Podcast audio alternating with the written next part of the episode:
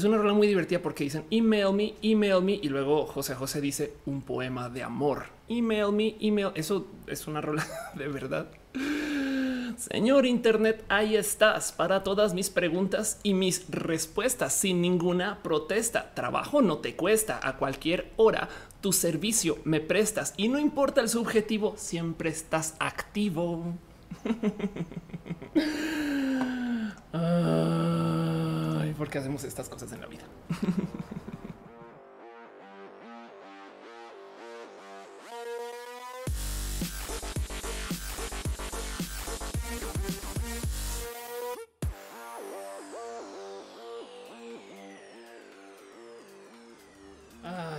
gente bonita del Internet, gente chida, chingona, usuarios, eh, usuarios del chiptune, gente que distingue 8 bits de 16 bits, de 32 bits, de 64 bits.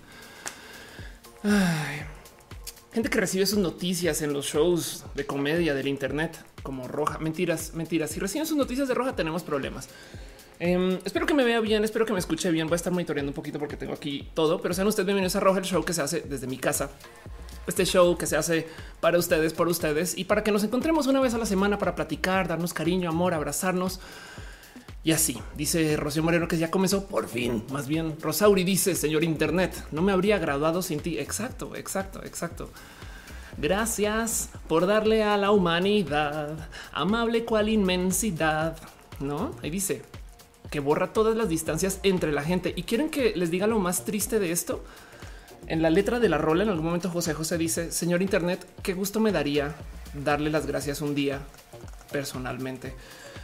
Pues donde sea que estés, señor José José, José y José, seguramente podrás dar las gracias al señor Internet. Muchas gracias a todos ustedes por estar acá. Este show justo se hace eh, una vez a la semana para platicar entre nosotros, para em, vernos y abrazarnos y querernos y todas esas cosas. Y justo em, eh, no quiero arrancar sin primero darles a ustedes una pequeñita también subcelebración por ser el Día Internacional del Podcast, que no más para que lo sepan, los podcasts ahorita están súper en boga de nuevo, explotaron gracias a que la gente tiene Spotify, gracias a que ahora tenemos tantas cosas nuevas de cómo consumir contenidos y todo el mundo está moviendo sus propios podcasts que me parece espectacular. Yo llevo fácil, fácil unos 10 em, años de hacer transmisiones y ahorita justo pues ya como que me da un poquito de bonito saber que la banda eh, está em, pues aquí haciendo ese tipo de contenidos. Entonces, bueno, feliz Día Internacional de Podcast. Por si ustedes no saben, este show también se transmite en podcast. Em, y eh, lo consiguen si quieren en Spotify y también eh, está en SoundCloud por si usan un teléfono Android y no quieren usar Spotify o pueden ir a la aplicación de podcast de Apple porque está en el iTunes bajo la sección de podcast. Entonces esto es roja, este show que se hace aquí para platicar de las cosas importantes o no importantes o para vernos por lo menos y abrazarnos y darnos un abrazo entre María Vera, Milky Blur, Fabián Ramos, Gama Volante y Rosauri. Caro, dale Caro, nuestro martillo oficial del chat, que es la persona más cool del Internet que está aquí justo pues para recordarnos que nos debemos de comportar. Si alguien comienza a escribir solo en mayúsculas, eh, Caro les va a moderar. Si se ponen groseros, groseras, groseres, también es un poquito por eso. La idea es que tengamos un como bonito discurso y plática dentro del chat. Y entonces em, nos vamos a estar moviendo raro porque yo a veces hablo y a veces me siento a leer qué están diciendo ustedes aquí en el chat y, les veo a ustedes. Em, y justo Em, tengo también, eh, como digo, estamos transmitiendo en varias plataformas. Estamos en este momento en vivo en youtube.com diagonal of course, en twitch.tv diagonal of course, en mixer.com diagonal of course ah, y en facebook.com diagonal of course. Un abrazo a toda la gente que llega desde las múltiples plataformas. Em, hoy justo eh, de hecho, estoy tratando de transmitir a una plataforma nueva, pero después si funciona les cuento, vamos a ver qué onda y como sea. Este va a ser el último show en unas semanas porque voy a estar desconectada la próxima semana. Yo creo que en dos puede que sí vuelva, pero ahí les iré avisando en redes sociales. Pero como sea, hoy quiero hablar de un tema largo. Y como estamos en varias plataformas al tiempo, hay varios sistemas de monetización. Estamos en Roja, es este show que se dedica a esto, todo aquello de Ofelia La Roja, que es un poco güera últimamente, como desde hace un año y medio, dos. Y es como estamos en eh, varias plataformas, hay chat y además del chat, cada sistema, perdón, cada plataforma tiene su sistema de monetización diferente. Entonces, si ustedes quieren dejar sus abrazos financieros, primero que todo se los voy a agradecer desde el fondo de mi corazón. Y segundo, sepan que todo ese dinero que me eh, van dejando aquí en los donativos se reusa en Roja mismo. Hoy, para que entiendan cómo es la producción de Roja, estoy usando esta compu para transmitir. Es una eh, Asus eh, ROG que la tengo desde hace rato, pero también miren, entiendan, ya tengo un teleprompter andando conectado a lo que está ahí atrás en la pantalla acá atrás. Estoy, estoy transmitiendo dos cámaras. Em, y estoy tratando de hacer todo yo. Entonces, si hay fallas, si hay problemas, pues soy yo. Me explico. Motivo por el cual cuento con ustedes para que me digan que se escucha bien, que se ve bien, que me ven bien, que entienden y todo eso. Y justo este show, entonces, pues nos gusta agradecernos entre nosotros, nosotras, nosotras, cuando alguien deja abrazos financieros por medio del usar piñas, porque no hay nada más bonito en el mundo que regalarnos piñas, a menos que usted viva en Argentina, en cuyo caso pues lo siento por sus jugadores de fútbol, pero pues así son las cosas. Para los que no entienden ese chiste es porque en Argentina la palabra piña describe otra cosa. Pero bueno, de todos modos, em, también hay un sistema de monetización por fuera de las plataformas, se llama Patreon. Eh, y para los que no ubican Patreon es un lugar donde ustedes pueden dejar y apoyar a sus eh, creadores independientes por fuera. Eh, no depende, cada quien usa el Patreon de modos diferentes. Yo tengo justo patreon.com diagonal, of course, un lugar donde ustedes pueden dejar apoyo a niveles diferentes. Y hay gente que lo ha estado haciendo. Tengo una promesa con la gente bonita de cada Patreon, perdón, de mi Patreon, em, de no más mencionarles y darles un agradecimiento específico, aunque también quisiera dejar en claro que llevo, me llevo al fondo de mi corazón a la gente bonita que se ha suscrito también a Twitch y a YouTube y que, también paga sus mensualidades. Todo ese dinero de nuevo para reinvertir en roja mientras más me apoyen. Eh, o más cariño financieros me den o más estén acá o más me ayuden tuiteando, más roja voy a poder hacer. No es más. Pero bueno, de todos modos, un agradecimiento especial a David Álvarez Ponce, Patreon desde tiempos inmemorables, a Ana analógicamente, que te vi pasar ahorita por el chat. Ana, qué chido que estés acá. Em, a Gabriel o a Daniel Bundonis, a Trini de Patacoin, a Carlos Adrián, el artista formalmente conocido como Camorales, a Maritza Bernabé, a Alex Melo, alias El que Rubio, Alejandro Alcántara, a Cabeza Olmeca, Francisco Godínez y también a Luigi Forestieri, gracias a quien puedo hacer este show. Dice Metal Blood. Este aquí en México podemos decir que nos has piñado. Puede ser inserte piña aquí. Esmeralda dice eh, gracias por hacer sus gracias por estar acá. Rosauri dice eh, va a cargar de la energía roja. Piensas una presentación. Alguien está preguntando acerca de eh, si me hice algo con los labios. Em, sí, estoy usando Restylane. Entonces, pues nada, son este una aquí se pone de, de, envidiosa con las demás. Mentiras, mentiras, mentiras, mentiras. Pero bueno, podemos hablar de eso después en redes sociales y cómo lo hago en todos los roja. Em, me gusta darme una pasadita por esta cuenta en Twitter. Es una cuenta en Twitter que se dedica a tuitear el odio, lo peor del mundo, a, recordarnos que pues hay cosas horribles en este planeta. Y lo digo porque si se fijan, esta cuenta se dedica a tuitear todos los colores de la existencia, menos el rojo de la roja, ¿no? O sea, de vez en cuando que rosa curioso, mm, que naranja carcacha. Em, Saben, de vez en cuando que lila mudo, rosa de sonrisas, el azul benevolente, el rojo malteada. Uy, el rojo malteada. Yo me acuerdo eh, que este era mi color favorito creciendo. De hecho, yo me acuerdo que le pedí a mi papá creciendo una bici color rojo malteada. No es roja de la roja, pero se acerca y era como cuando yo estaba intentando pues, averiguar quién era, ¿no? Y tenía el problema que pues hablaba de malteada y se reían porque pues, niños chiquitos y las cosas. Entonces, pues, bueno, como sea. Y pues cada uno de esos colores, pues como no son rojo de la roja, son colores horribles. O sea, son, son todos esos son colores. O sea, índigo ayer no mames, güey. Uy, si les dijera este la ropa que usaba mi abuelo cuando iba como en mal sentido a hablar con la familia de cosas rudas, siempre se vestía de índigo ayer me acuerdo. Em, naranja compuesto, que de paso también no lo confundan con el movimiento naranja o con naranja descompuesto. Em, todos estos colores que están aquí saben son de broma, como el lila de broma, que realmente es de broma. Em, y eh, todo eso, este, pues pasa aquí. Entonces me gusta levantar eh, el último color o un color acá de la lista eh, para recordar algo de cosas que han pasado en la vida cosas que han pasado en la vida, como por ejemplo, podemos ver que el último color que tuiteó la pinche cuenta del bote de colores es negro impresionante, negro impresionante. Y después no tuvo ningún problema con responderse a sí misma porque es un mal robot diciéndose blanco ejemplo. O sea, se dio un ejemplo este racista para rematar, no? Pero bueno, el negro impresionante es una historia fea, fea, fea, fea que recuerdo de cuando yo estaba creciendo eh, cuando hablaba con mi mamá, si se fijan, la verdad es que todos esos colores me recuerdan cosas de, mi infancia, no es, un poquito rudo eso, pero pues miren, el negro impresionante eh, es, como veía yo, pues a, mi primer profesor de música. Digo, lo que pasa es que se vestía de negro, era un profesor de música, saben? Eh, y, le toca, es la ley. Si tú estás en música, te tienes que vestir de negro. También si eres harlista, es obligatorio que te vistas de negro. No sé si sabían de eso, es, parte de como la ley de, este del harlista. Está en el manual también. Cuando compras una Harley, pues lo sacas y ahí dice te vestirás de negro. Mientras menos reflectiva la ropa, de hecho, mejor para los harlistas. Em, eh, y pues justo, eh, de hecho también creo que alguien me estaba diciendo que a la gente que trabaja en cine también obligatoriamente les toca, si van a producciones, vestirse de negro, ¿no? Y pues sí, em, el caso es, eh, recuerdo mi primer profesor de música que para mí era, la verdad es que era una persona muy impresionante y entonces yo la ataba mucho como su cuento de me visto de negro porque las notas son negras, ¿no? En el pentagrama. Pero pues no, la verdad es que em, pues yo justo como que le decía a él impresionante, ¿no? O sea, ya, ya no le decía por su nombre, Luis, Luis se llamaba, Luis González.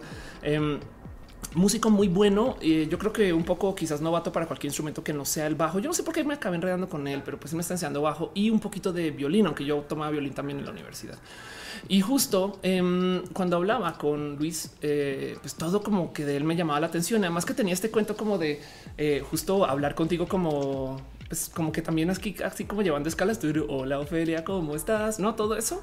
Em, pero justo como yo le decía a él, impresionante, en algún momento pues llegué al colegio a platicar, a dar una presentación. ¿no? Esto es cuando yo estaba en Colombia y, me acuerdo que iba a presentarme con mi primer como que era un recital en ese entonces. Eh, me dejaron presentar en frente a varios estudiantes y yo no tuve ningún problema con agarrar el micrófono y decir esta es una canción que me enseñó un negro impresionante.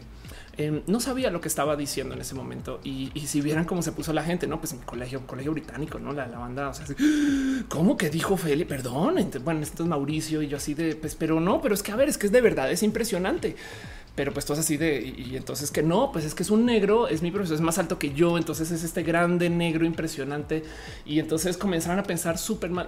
En fin, el caso aquí estoy yo a dos de presentar un concierto y la gente se está como entre riendo, algunos se van, otros en pánico y me bajan. Sube una profesora y me dice, mira, por favor, o, sea, Mauricio, entonces no, si, si vas a hacer este tipo de chistes, no, queremos que te estés presentando. acá. Y pues fue un poco horrible. Em, recuerdo de haberme preparado fácil como unos buenos dos meses para presentar ese recital. Era este pues nada, pues como básicos del bajo, pero no iba a tocar este em, Crazy Little Thing Called Love de Queen.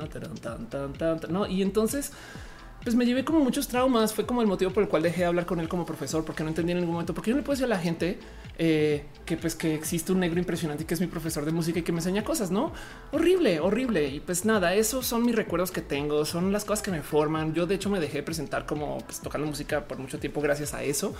Em, y pues quizás hoy estaría en otro lugar si no hubiera sido porque nadie me detuvo y me dijo, oye, no está tan chido que digas esas cosas. Pues nada, por eso te odio, bote colores, porque yo ya había olvidado esta historia, ya lo había olvidado total y de repente el bote colores me dijo, oye, que no se te olvide ¿eh? que estas cosas pasan, Ofelia, el negro impresionante. Pues sí, ya saben, ¿no? Porque si no es el negro impresionante, es el negro impresionante. Gerardo pregunta quién es Mauricio. Mauricio es eh, mi alter ego. Así las cosas. Out Destructor 94 dice cómo estás. Muy bien. Muchas gracias por estar acá. Justo roja. Eh, pasan muchas cosas en roja, pero pues como sea, eh, de todos modos, quiero dejarles a ustedes un poquito como de cariño y amor semanal. Em, estuve posteando un poco cosas en redes sociales antes de arrancar. Vas un poquito con producción desvergonzada, em, porque mucha gente me está preguntando, pero de todo, de todo. Y yo quiero salir de estos temas antes de explicar por dónde va y cómo va. Para los que no saben cómo funciona este show, vamos a estar en vivo más o menos dos horas, quizás tres, quizás cuatro, depende de cómo nos veamos. Pero pues voy a hacer eh, un poquito de plática acerca de em, nada de la vida, cosas que pasan la semana, una sección que se llama Roja, eh, donde va a hablar de un tema en particular, que en este caso es va a hablar de eh, transferencias de recuerdos por medios digitales. Ahorita hablamos de eso. Vamos a hablar un poquito de eh, cosas que pasó en la semana. Luego vamos a hablar de ciencia y tecnología. Luego vamos a tener una sección de cosas de temas LGBT y al final vamos a hacer preguntas con Ofelia, porque mucha gente hace streams y les encanta, les encanta pues ponerse a preguntar cosas de la vida y está bien. O sea, para eso es, no? A fin de cuentas, tú prendes eso. Ay, mira, no, estoy en Instagram, que ponen el stream y se ponen a responder preguntas de lo que digan ustedes, que está bien chido, no? O sea, también se trata de eso. Pero yo quisiera tener tantito de show y al final, eh, después eh, volver esto, eso justo, una sección de preguntas y respuestas para que pregunten lo que quieran. Pero eso va al final. Entonces, si quieren solo hacer eso, pueden ir, darse un regaderazo, entrar al jacuzzi, correr, salir, trotar, ir al gym, hagan lo que hagan normalmente y vuelvan después, em, porque esto va a suceder como más o menos unas dos horas y voy a estar aquí para preguntas y respuestas por un ratito, todo lo que me quieran aventar. Y en el Inter, de todos modos, durante el chat voy a poder levantar cosas que me vayan diciendo ustedes en el durante el show, va a levantar cosas que van a poner ustedes en el chat. Motivo por el cual no me gusta considerar este show un show, sino más bien como una plática, una reunión, si quieren verlo, porque esto se está haciendo literal en mi casa, ¿no? Con ustedes, a mi producción. Y pues bueno, la primera cosa que quisiera platicar acerca de lo que me ha sucedido esta semana o, un poquito como de promoción. Saben que no, la primera cosa la que les quiero platicar es esto que sucedió este, eh, en redes, porque la banda se enloqueció, güey. Si, si, les dijera la cantidad, nunca en la vida había recibido tantos DMs como cuando publiqué esto. Entonces va a ser un poquito de promoción desvergonzada, no es más. Em, estoy haciendo un poquito de investigación de mí, por si no se han dado cuenta en mi cuenta de Instagram, como ahorita, em, pues he estado moviéndole un poco al cómo me presento en la vida, algo que honestamente no, no lo había investigado mucho. Saben como que yo nunca he querido ser esa vieja trans que se enfoca tanto en su look y demás. Y alguien lo trae me dijo es que se te nota hasta en Instagram que de repente cambiaste de actitud. Eh, ha sido muy bonito. Y pues nada, puse esta foto hace nada porque también entre esa investigación donde ya me puse a averiguar cuáles eran los tacones más altos. Perdón la palabra, pero los tacones vas en, perrísimas, ¿no? Y entonces me topé con unos tacones muy divertidos que acabé comprando en Amazon. Se los trajo, se los traigo acá nomás para que se diviertan. Quiero que vean esto. Esos son los tacones que estoy comprando ahora para la vida estas cosas las compras y llegan literal con un aviso que dice no son para caminar. Y yo, pues entonces, ¿cuál es el chiste? Tener zapatos no para caminar. Ah, pues ya ven. Entonces los quería compartir nomás porque no saben la cantidad de gente que me ha preguntado por ellos y solamente les quería decir algo y sacar ya de esto del tema porque es que hay gente muy loca o con cosas muy enredadas con el tema de zapatos las consiguen en Amazon, güey. Si quieren, se los pueden poner ustedes, no pasa nada. Sean hombres, mujeres, personas de género no binario, pueden usar estos zapatos también, no pasa nada. No se sientan mal. Y ya quería salir de eso porque ha sido una semana muy movida desde que publiqué esta foto. Fue, fue como hasta raro de considerar. Pero bueno, ha sido muy chido. Y de paso, el por qué esta foto está en esa posición es porque pensaba, ¿cómo hago yo? Nada, estaba pendejeando en la cama y es de güey, quiero, quiero, o sea, ver lo alto que se ven y así las cositas y las cosas. Pero bueno, en fin, dice Acusi, haz un tuto al Marta de baile, enseñanos a caminar en tacones. Es muy fácil. Pones un pie adelante, luego si es con el otro y listo. Mentiras. Pues caminas en pasos pequeños, ¿no? Y como si estuvieras de puntitas. Dice Stephen, mi stream se merece 7000 más espectadores, no como otros. Ah, este stream no pasa nada. Yo prefiero tener gente chida acá y que los demás llegarán en su momento y así las cosas. De paso, alguien acaba de decir que le extraña Canvas. Yo también extraño Canvas. Eh, voy a hacer un valiente intento de rescatar temas de roja y regrabarlos para Canvas. Eh, creo que tengo con quién. Entonces vamos a ver por dónde nos lleva eso. ¿Cuánto mido? Mido 1,90 sin los tacones. Entonces de ahí en adelante ustedes son, pues esos tacones son de 22 centímetros. es que también me vean esto. En fin, pero bueno, así las cosas. Este, entonces, eso antes de arrancar y luego nomás un poquito como de repaso de cosas que pasaron la semana que la neta, neta es promoción desvergonzada. Sí, no me odian, es mi show, pero también hay gente que luego me pregunta, Ophelia, ¿por qué no hablas de esto? Y pues bueno, cosas que pasaron esta semana en la vida de Ofelia para que eh, podamos compartir entre todos, todos, todas, todes. Em, me volví a encontrar con la gente bonita de Nercor, a quien amo con todo mi corazón y que simplemente no he podido grabar con porque no tengo tiempo libre ni siquiera duras penas para hacer lo mío. Es más, a ver, ya saben que les debo un show de un stream de Evangelion. Todavía se los debo. Imagínense si no puedo sacar eso, a qué horas puedo sacar un Nerdcore, saben? Entonces, como que voy vengo, eh, me da a veces chance, a veces no, como que nunca empatamos. Pero para los que no saben, Nerdcore es el show que más traigo cerca a mi corazón, donde llevo pues 10 años de, hablar con Akira. Y pues el caso es que hubo un nerd encuentro. Estuvimos en la apertura de la Apple Store en Antara en Polanco, aquí en la Ciudad de México. Y entonces así fue muy bonito. No sé, como que esta foto no saben cuánto cariño le tengo en general. Entonces, pues bueno, y se los comparto cosas que pasaron esta semana. Otra cosa que pasó esta semana que creo que vale la pena compartir con ustedes. Bueno, Inercor, ojalá y pueda volver. Carlos pregunta qué es Canvas. Canvas es otro show que este, hago que dejé de hacer por, por tiempo, la neta, por tiempo. Pero bueno, el caso. Otra cosa que pasó esta semana que también mucha gente me vio y si no lo vieron, investiguen un ratito. Em, estuve grabando. Ya sé que dije que no tengo tiempo para estar en Nercor, pero pues es que los Nercor son como un poco más a través. A veces hacen Nercor. me acuerdo que me invitaron a Nercor en mi pleno cumpleaños y yo, güey, no puedo ir. Em, pero bueno, estuve grabando con Emanuel López. Em, es eh, una persona espectacular. Es un streamer eh, que habrá conocerán si son si se ubican a la banda LGBT del mundo de contenidos LGBT. Y si no lo conocen, se conozcan, se entérense. Hace contenidos gamer, gamer G A Y gamer, el no Em, y estuvo muy chido porque eh, estuve platicando justo acerca de temas nerd que me hacía mucha falta. ¿eh? Hace mucho tiempo no hablamos de como que me hicieron un quiz de Mega Man y, y M estuvo bonito. Es como que es un stream espectáculo. Entonces, pues bueno, eso twitch.tv diagonal M. Quiero mucho a M. Eh, yo estoy en Instagram por Emanuel, literal. Entonces, así las cosas. Audistruck dice: Te gusta tocar la guitarra, planeo hacerlo en escenario, lo cual me lleva a nuestro último anuncio Em, de cosas eh, de como de promoción, autopromoción de esta semana. Y es que este 4 de octubre me voy a presentar en show. Este es un show muy importante para mí, porque para los que no saben, el 4 de octubre es mi maupleaños. A lo cual dirán ustedes, Ofelia, que es un maupleaños. Es cuando cumplo años. Solamente que es el cumpleaños em, de, digamos que de, cuando nací. Yo sé que es cuando se, celebran los cumpleaños, pero hey, hágame caso que nadie verifica los cumpleaños de nadie. Se va a checar con su mamá para ver realmente si nací ese día, güey. Em, pero el punto es, yo cambié mi cumpleaños para celebrar cuando nació Ofelia, porque pasa por un intento de suicidio. Hay muchos videos grabados de eso y entonces ahora celebro mi cumpleaños el 10 de mayo, pero el 4 de octubre es mi cumpleaños, que es mi cumpleaños per se y todavía pues se celebra de un modo u otro o creo que, en fin, Em, es, raro porque entonces como que me quedé con dos cumpleaños y a veces celebro uno más que otro, a veces no. Em, y así dice Milky Lur, se puede, pues legalmente ni siquiera lo he averiguado, pero hey, si ustedes le comienzan a decir a todo el mundo que cumplen el 28 de febrero, nadie les va a decir que no, güey, no, ni siquiera a sus amigos. Les quiero, les cuento una historia divertida. Cuando yo cambié mi cumpleaños en Facebook, mis amigos no se dieron cuenta. Entonces tuve un año de celebró mi, se celebró mi cumpleaños dos veces y la gente me decía, güey, el año pasado, me acuerdo que yo sí, el año pasado, ¿eh? y fue hace unos meses, güey. Muy divertido. Luis eh, dice que recomiendas para hacer un podcast, comenzar a grabarlo y subirlo. Fin, eso es todo. Un iPad o un teléfono y graba audio chingón y planea, aprende a planear temas. No es más. Luego encontrarás más, eh, más como software y demás, pero lo, importante es comenzar a hacer los contenidos. El punto, el 4 de octubre cumplo años em, o no cumplo años, es el años y pues voy a hacer un show. El show es un show de stand up como los que llevo haciendo desde hace mucho tiempo, que son rojas en vivo. Es más o menos esto, pero chido porque es divertido, entretenido. Hay poesía, em, hay lecturas este, de, temas, eh, digamos que índole LGBT. También hay comedia stand up y también porque estaban preguntando, voy a estar tocando músicas. Mañana la guitarra, este, y tengo algunas rolas que son parodias que he estado poniendo en redes sociales que voy a estar cantando sobre eso. O si no, voy a improvisar un poquito. Cosas bonitas que van a pasar. Hay dos invitadas espectaculares. Va a estar Elisa Sonrisas, quien no sé si está en el chat, pero es alguien que le tengo mucho cariño, que comenzó a hacer estando pase nada. Yo le dije, ¿sabes qué? Bueno, también me dijo Elisa, oye, cuando, te, cuando pueda te abro, ¿no? Y pues, pues sí, güey, pues, que cale, ¿no?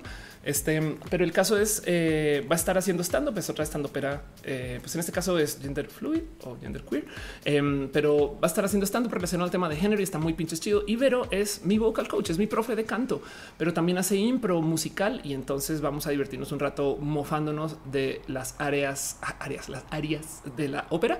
Em, pero hay tanto ahí como sea. Esto va a ser justo el 4 de octubre. Si pueden, caigan. Em, sería bonito. Y miren, cada que hago estos shows me cargo de platicar con los dueños de los foros para que me dejen hacer algo que normalmente la banda no hace. Y es que también les pido que me dejen quedarme después del show ahí para chacotear. Si de puro chance ustedes dicen, Ofelia, es que güey, siempre que entramos a Roja nos quieres vender algo. No, no les quiero vender nada.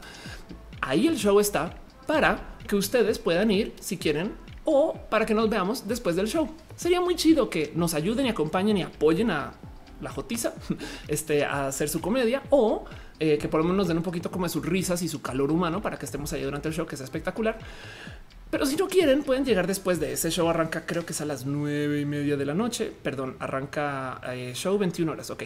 Em, y póngale que una hora y media después de eso vamos a estar acabando y nos vamos a quedar ahí. Entonces, si quieren caigan después del show, no hay que pagar nada. Si quieren, pues se comprar una chela o algo así. Entonces, no se trata acerca de venderles a ustedes cosas siempre, pero sería chido si pueden caer para apoyar a la comedia y háganle a gusto como sea. Encuentran todo en Ofelia con ph ofelia.boletia.com. Em, por si quieren comprar sus boletos de paso, les recomiendo porfa que eh, justo hagan sus reservas. Muchas veces pasa que la banda espera hasta el mero mero día y pum, no hay boletos. En fin, eso todo en la promoción desvergonzada y va a ser bonito ver a la Eli sonrisas en el escenario este y demás, como sea. Em, Dice Metal Blood, eh, ¿crees que tú y yo podemos grabar una canción? Yo creo que sí, hay que coordinar. Le debo canciones como a cuatro personas, entre ellos a, a, este eh, y, también por ahí al Strain Wheel. Entonces estoy un poquito atrasada con eso, pero súper simple. Suena, suena como algo chido. ser Cocoa dice: Yo quiero ir, pero mi novia no. Ven tú o eh, te, invito. Hablemos por DMs, igual y si es un tema. Bueno, en fin, no sé. De, nuevo, pueden llegar si quieren a las chelitas al abrazo después. Es mi cumple. Marcos Beto Maya dice: Luego tírate un Jenga gigante para el final del show. Estaría bien, sería divertido. Un Jenga sin inmenso, no tamaño Felia. Falcon dice: Yo quiero que me vendan algo eh, mientras vengas a mi ranchito. Puedo, puede que sí. Gabo dice que me va bien. Muchas gracias. Saludos a Chihuahua. Un abrazo. Gracias por estar acá. Pues bueno, conociendo lo que es. Entonces ahora sí comencemos formalmente este show. Este eh, y vámonos a lo primero que tengo para platicar con ustedes. Entonces, eh, de nuevo, nomás por repasar qué va a pasar de este show, vamos a hacer, eh, vamos a hablar de dos temas en particular. Una cosa que me parece sumamente importante que quiero platicar como tema central y luego vamos a hacer un pequeño resumen de cosas importantes de la semana. Entonces, arranquemos por donde arranquemos. ¿Les parece? Dice Pato, yo ya si viniese a Guadalajara, voy a Guadalajara pronto. Yo creo que la Fer este, me va a obligar a ir a Guadalajara. De paso, antes de arrancar este show, me gustaría nomás dejarles un amable recordatorio de amor y cariño ah, que viene por parte de arroba Ward Ricardo, que dice: sepan, sépanlo, que Radfem significa feminismo en radianes. en fin, el primer tema que tengo para ustedes hoy em, es un tema que lidia un poquito como con la lectura de mentes, con este lo que podría ser eh, ah, lo que podría ser eh, como el futuro de la comunicación. Ahí les va. Primero que todo, ya sé lo que están pensando. Mentiras, mentiras, mentiras. el cuento es el siguiente. Bastante hablado en este show acerca de cómo el futuro del consumo de los videojuegos tiene que ver con los dispositivos de ingreso eh, a las computadoras. Eh, ahorita hace nada se anunció que vamos a tener ya más plataformas dejando jugar juegos en línea con crossplay. Esto quiere decir que eh, tú puedes jugar desde un Xbox con gente que está en PlayStation, con gente que está en la PC, como en Fortnite, que puedes jugar hasta con gente que está en un celular. Em, y entonces los periféricos, los periféricos, eh, pues dependen, o sea, dan ventajas o desventajas según qué tan capaces son como máquinas para aceptar lo que tú les estás diciendo y que luego eso lo ingresan al software. Estoy preguntando que si algún día haría una colaboración musical con Luis Almaguer sería espectacular, pero bueno, sí debería. Y entonces el caso Em, es que eh, cuando tú conectas, eh, digamos, un mouse, un teclado, una computadora, tienes que lidiar justo con que pues tienes ciertos modos de ingreso de información a la compu. Ya el mouse funciona así, el teclado funciona así.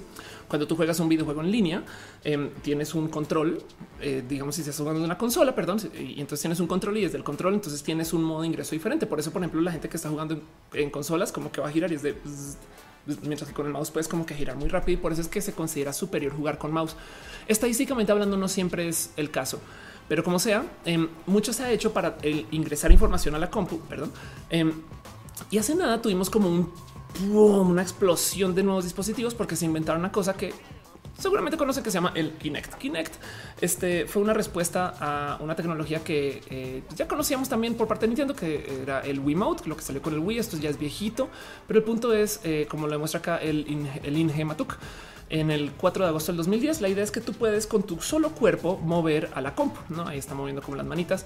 Em, y esto suena súper ya viejo y casi güey a huevo. Ophelia. Es, es raro güey, que, una compu se preste para que tú hagas esto y sepa qué está pasando. Está chido. Y eso de cierto modo es un avance en el cómo ingresar información a la computadora. Em, el tema es que los videojuegos han querido llevar eso muy al límite, muy, muy, muy al límite. Y hay mucho trabajo justo de qué se va a hacer con el Kinect. Em, y, como que va a pasar eventualmente eh, esta tecnología ya no funcionó bien dentro de las consolas, pero digamos en los celulares, por ejemplo, ahora sí hay sistema, hay como unos Kinectsitos o la tecnología Kinect sobrevivió. De todos modos, volviendo al 2010, em, hubo otro como grupo de gente que se puso a investigar y entonces qué hacemos para que la compu nos devuelva información a nosotros. Me explico. Y yo he hablado de esto en este show, no sé si extensamente, pero he hablado bastante acerca de cómo no solo se trata de que la compu te detecte a ti, sino que luego tú recibas información de la compu y entonces siempre daba el clásico ejemplo de Daito Manabe. Daito Manabe es un creador japonés, eh, un creativo espectacular que no es esta persona del video. Aquí en el video es un, eh, un, amigo que se llama Leonardo Lambertini, pero él tiene en su cabeza conectados varios electrodos y esos electrodos están moviendo sus músculos. Entonces parece poco, pero la verdad es que lo importante aquí es una, esto es una investigación del cómo hacemos para que cuando una compu quiera hacer algo te pueda mover a ti. Digo, suena tonto, pero la verdad es que no. Imagínense ustedes estar en un coche, se están quedando dormidos y el coche los despierta, pum, o están en un videojuego y de verdad sienten los balazos, literal lo sienten porque sus músculos se, se espasmean un poquito. Esa tecnología está ahí y se está investigando. Y entonces yo he hablado mucho de esto, de cómo, ok, la verdad es que sí es pues algo importante de, mirar. Em, y como que había pensado que digamos que póngale que hasta ahí llegó el tema casi casi. Pero Em, hoy vengo para decirles que de cierto modo medio nos jodimos un poco porque apareció algo que yo no sabía que estaba sucediendo, no tenía tan presente, pero apareció algo que es eh, esta tecnología para tener interfaces cerebrales que además permiten que puedas conectar cerebro contra cerebro. Perdón, ¿cómo que cerebro contra cerebro? Pues sí, resulta que eh, hay tecnología para conectarte literal de lo que está pensando una persona a otra por medio de fines digitales. Esto, ¿qué? Esto es eh, algo que comenzó usando, eh, haciendo como lecturas de, de, actividad cerebral. Y entonces em, este video que es del 2008, antes del Kinect, si lo quieren ver, es, es una, eh, una compu que tiene un, una, digamos, un cuadrado inmenso y uno chiquitito, el chiquitito. Ahí no se ve, pero es básicamente una lectura cerebral em, que está tratando de mover el cursor hasta que se, se ate. Dice Marcos Vete, es como los Eva total. Dice em, este Balam Comic eh, y el Hideo Kojima. ándale, sí, total. Eh, dice Ultracat, eh, juego del Kinect era buenísimo. Child of Eden. Ándale. Em, y el cuento es que yo no lo sabía, pero hay una, hay una cantidad de plática, pero una cantidad ridícula de plática acerca de qué vamos a hacer con estas interfaces cerebrales, porque hay una cantidad inmensa de investigación. El tema em, es que esta tecnología se lleva trabajando desde hace mucho tiempo. De hecho, eh, los electroencefalogramas existen desde hace muchos, muchos, muchos, muchos ayeres. ¿Qué es un, electroencefalograma? Básicamente es eh, un sensor que mide eh, los procesos eléctricos en tu cerebro. ¿no? Y entonces hay gente, y, entonces vean esto, médico de Liverpool presentó en 1875 sus hallazgos acerca de los fenómenos bioeléctricos en los hemisferios cerebrales, en 1873, 1941. Esto es viejo, ¿no? Y seguramente puede que ustedes hayan hecho alguna prueba así, ¿no? Esto eh, punta onda lenta epiléptico en descargas monitorizadas, en fin. Es tan preciso la lectura eh, de los electroencefalogramas que hay gente que ya ha hecho lecturas de una neurona, gente que ha hecho lecturas de grupos de neuronas, esto y esto ya es de nuevo viejo. Em, pero el tema es que eh, no solo se trata acerca de leer lo que está haciendo el cerebro, sino lo loquito que hemos llevado toda esta tecnología. Porque si tú aprendes a, a leer un cerebro, entonces puedes conectarlo con cierta creatividad a varias cosas. Por ejemplo, Em, hay eh, eh, una investigación muy divertida acerca de cómo puedes hacer tú para controlar una interfaz computacional usando solo tus pensamientos. Y es que miren, yo no sé quién fue el genio que se le ocurrió que la ciencia ficción debería de ser una ciencia ficción. Tú le hablas a la computadora, computadora activa el sistema 32. No mames, computadora activa el sistema 30. Toma mucho tiempo decir eso versus teclear, no? Em, entonces, por eso es que Siri, por ejemplo, no es tan bueno, porque primero que todo, Siri hay ruido de fondo. Em, segundo que todo, eh, además pasa que Siri a veces escucha todas las voces de todo el mundo y trata de adivinar quién es quién, pero como sea, el tema es que hablar es más lento que ingresar información usando los 10 dedos. Y es más, estamos mal utilizando nuestro cuerpo porque bien que nos faltan las, los pies, güey, bien que nos falta el cuerpo entero, podemos hacer muchas cosas más.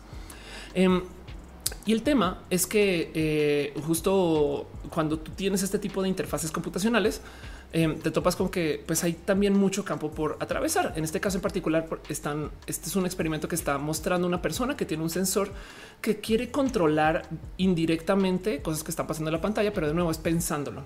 Ahora, lo bueno de pensarlo es que con suficiente entrenamiento y suficiente calibración, tú podrías pensar una acción mientras haces otra, no muy distante a lo que hace, por ejemplo, un piano eh, un perdón, un pianista cuando toca el piano, no que con una mano está pensando y con otra otra. Entonces imagínense, imagínense ustedes que lo que estés pensando sea un precursor a lo que vas a hacer. Si yo mando el mouse al, no sé, al menú de editar, pero ya sé que voy a copiar. Entonces la única opción que me sale es copiar, no ese tipo de cosas. Y las otras salen quizás como eh, parciales, si lo quieren ver así. Em, esto eh, eh, eh, ayuda justo al, cómo podamos usar la computadora, porque ya no solo se trata de, digo, de nuevo, estamos subutilizando las compus, pedales para las compus, no los usamos ni para las consolas, este, el uso del cuerpo entero, el uso de la voz y también la verdad es que hasta el, hasta el olor, porque la mejor interfaz de acceso a cualquier máquina que yo conozco que se me ocurre es con la que puede ser de un coche a un avión, porque tú escuchas todo, es surround, este huele, em, sabes eh, de, muchas cosas alrededor de ti solamente con estar ahí. Mientras que cuando estás en una compu, pues tienes solamente mouse y teclado y la pantalla. Entonces, en este caso, bien que le podrías añadir una gama más, que es lo que estás pensando o lo que igual la computadora le sirve a ti de saber de tus pensamientos, porque si tú estás en pánico te va a dar unas opciones, si estás calmado te va a dar otras opciones. Y hemos hecho muchas cosas con ese tipo de lectura cerebral, uno de estos como raros experimentos.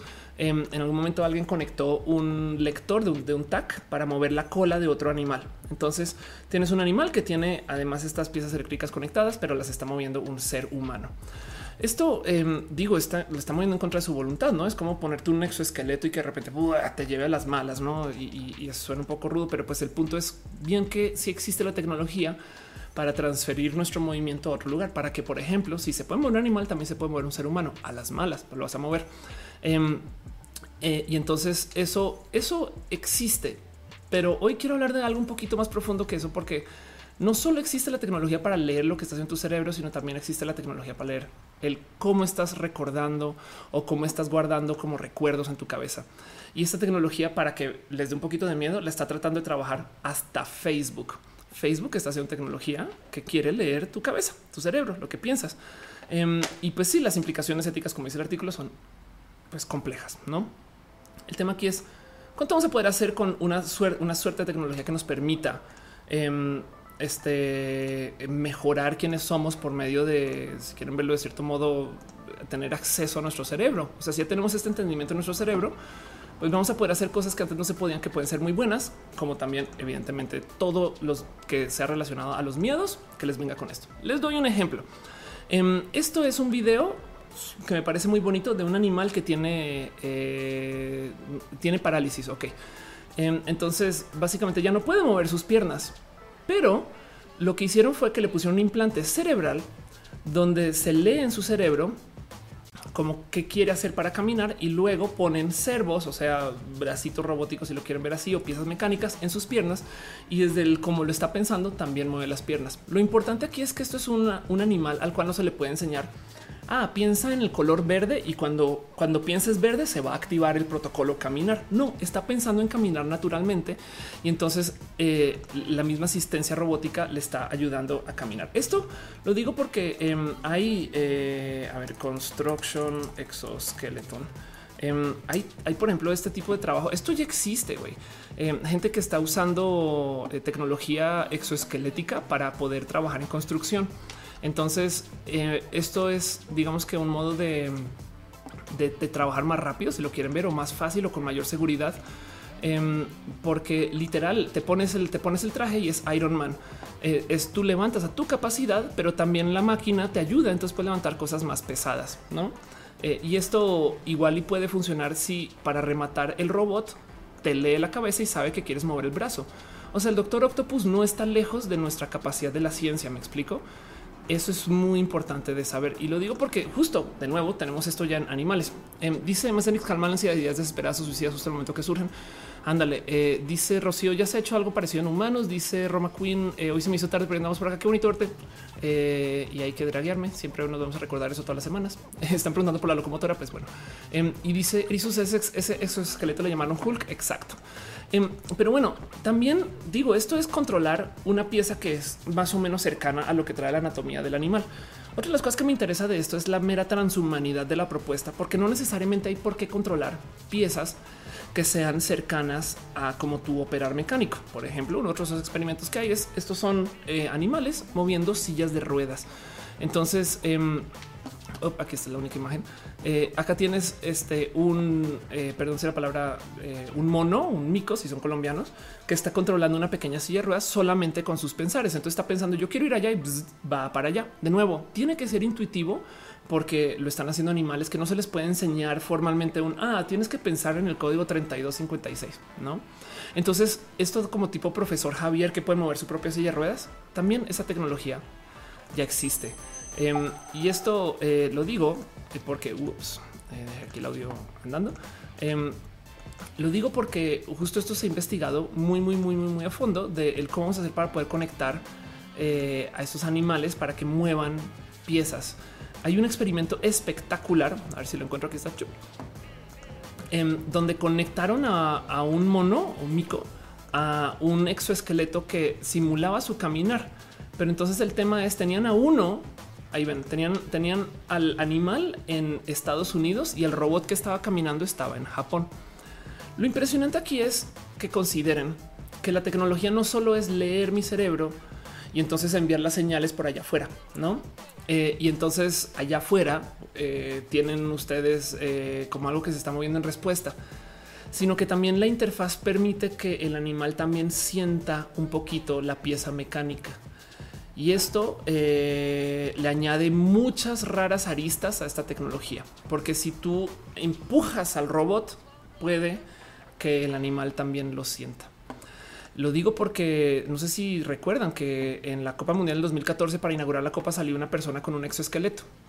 Es un hombre paralizado, no puede caminar y le pusieron un, exoesqueleto que tiene una conexión cerebral. El tema no es que eh, él podía, o sea, no es como que él está caminando pensando, oh, tengo esta serie de botones acá y voy presionando adelante, caminar, no, un joystick. No, el güey literal sí está pensando en caminar y eso mueve el exoesqueleto, el exoesqueleto a la par. Entonces lo lleva para allá, pero si de puro chance se topa contra, digamos, una piedra en el camino, pisa algo, también lo va a sentir o por lo menos va a sentir un poquito como de fuerza de respuesta. Y para rematarle a lo, bonito que es esta tecnología, em, resulta que, y esto me enteré hoy investigando para hacer este, este show, eh, para rematarle, en el caso de esta tecnología, como estos pacientes tienen una literal desconexión con, o sea, neuronal contra sus eh, piernas, y brazos, como han estado conectados al exoesqueleto que les está, les está pasando un poco de feedback neuronal porque les hace sentir que sí, sí tienen piernas y sí tienen brazos, la plasticidad de su cerebro, que por si no saben, el cerebro se puede reorganizar de modos activos con lo que pasa la vida. Por eso es que literal podemos seguir aprendiendo aún en alta edad.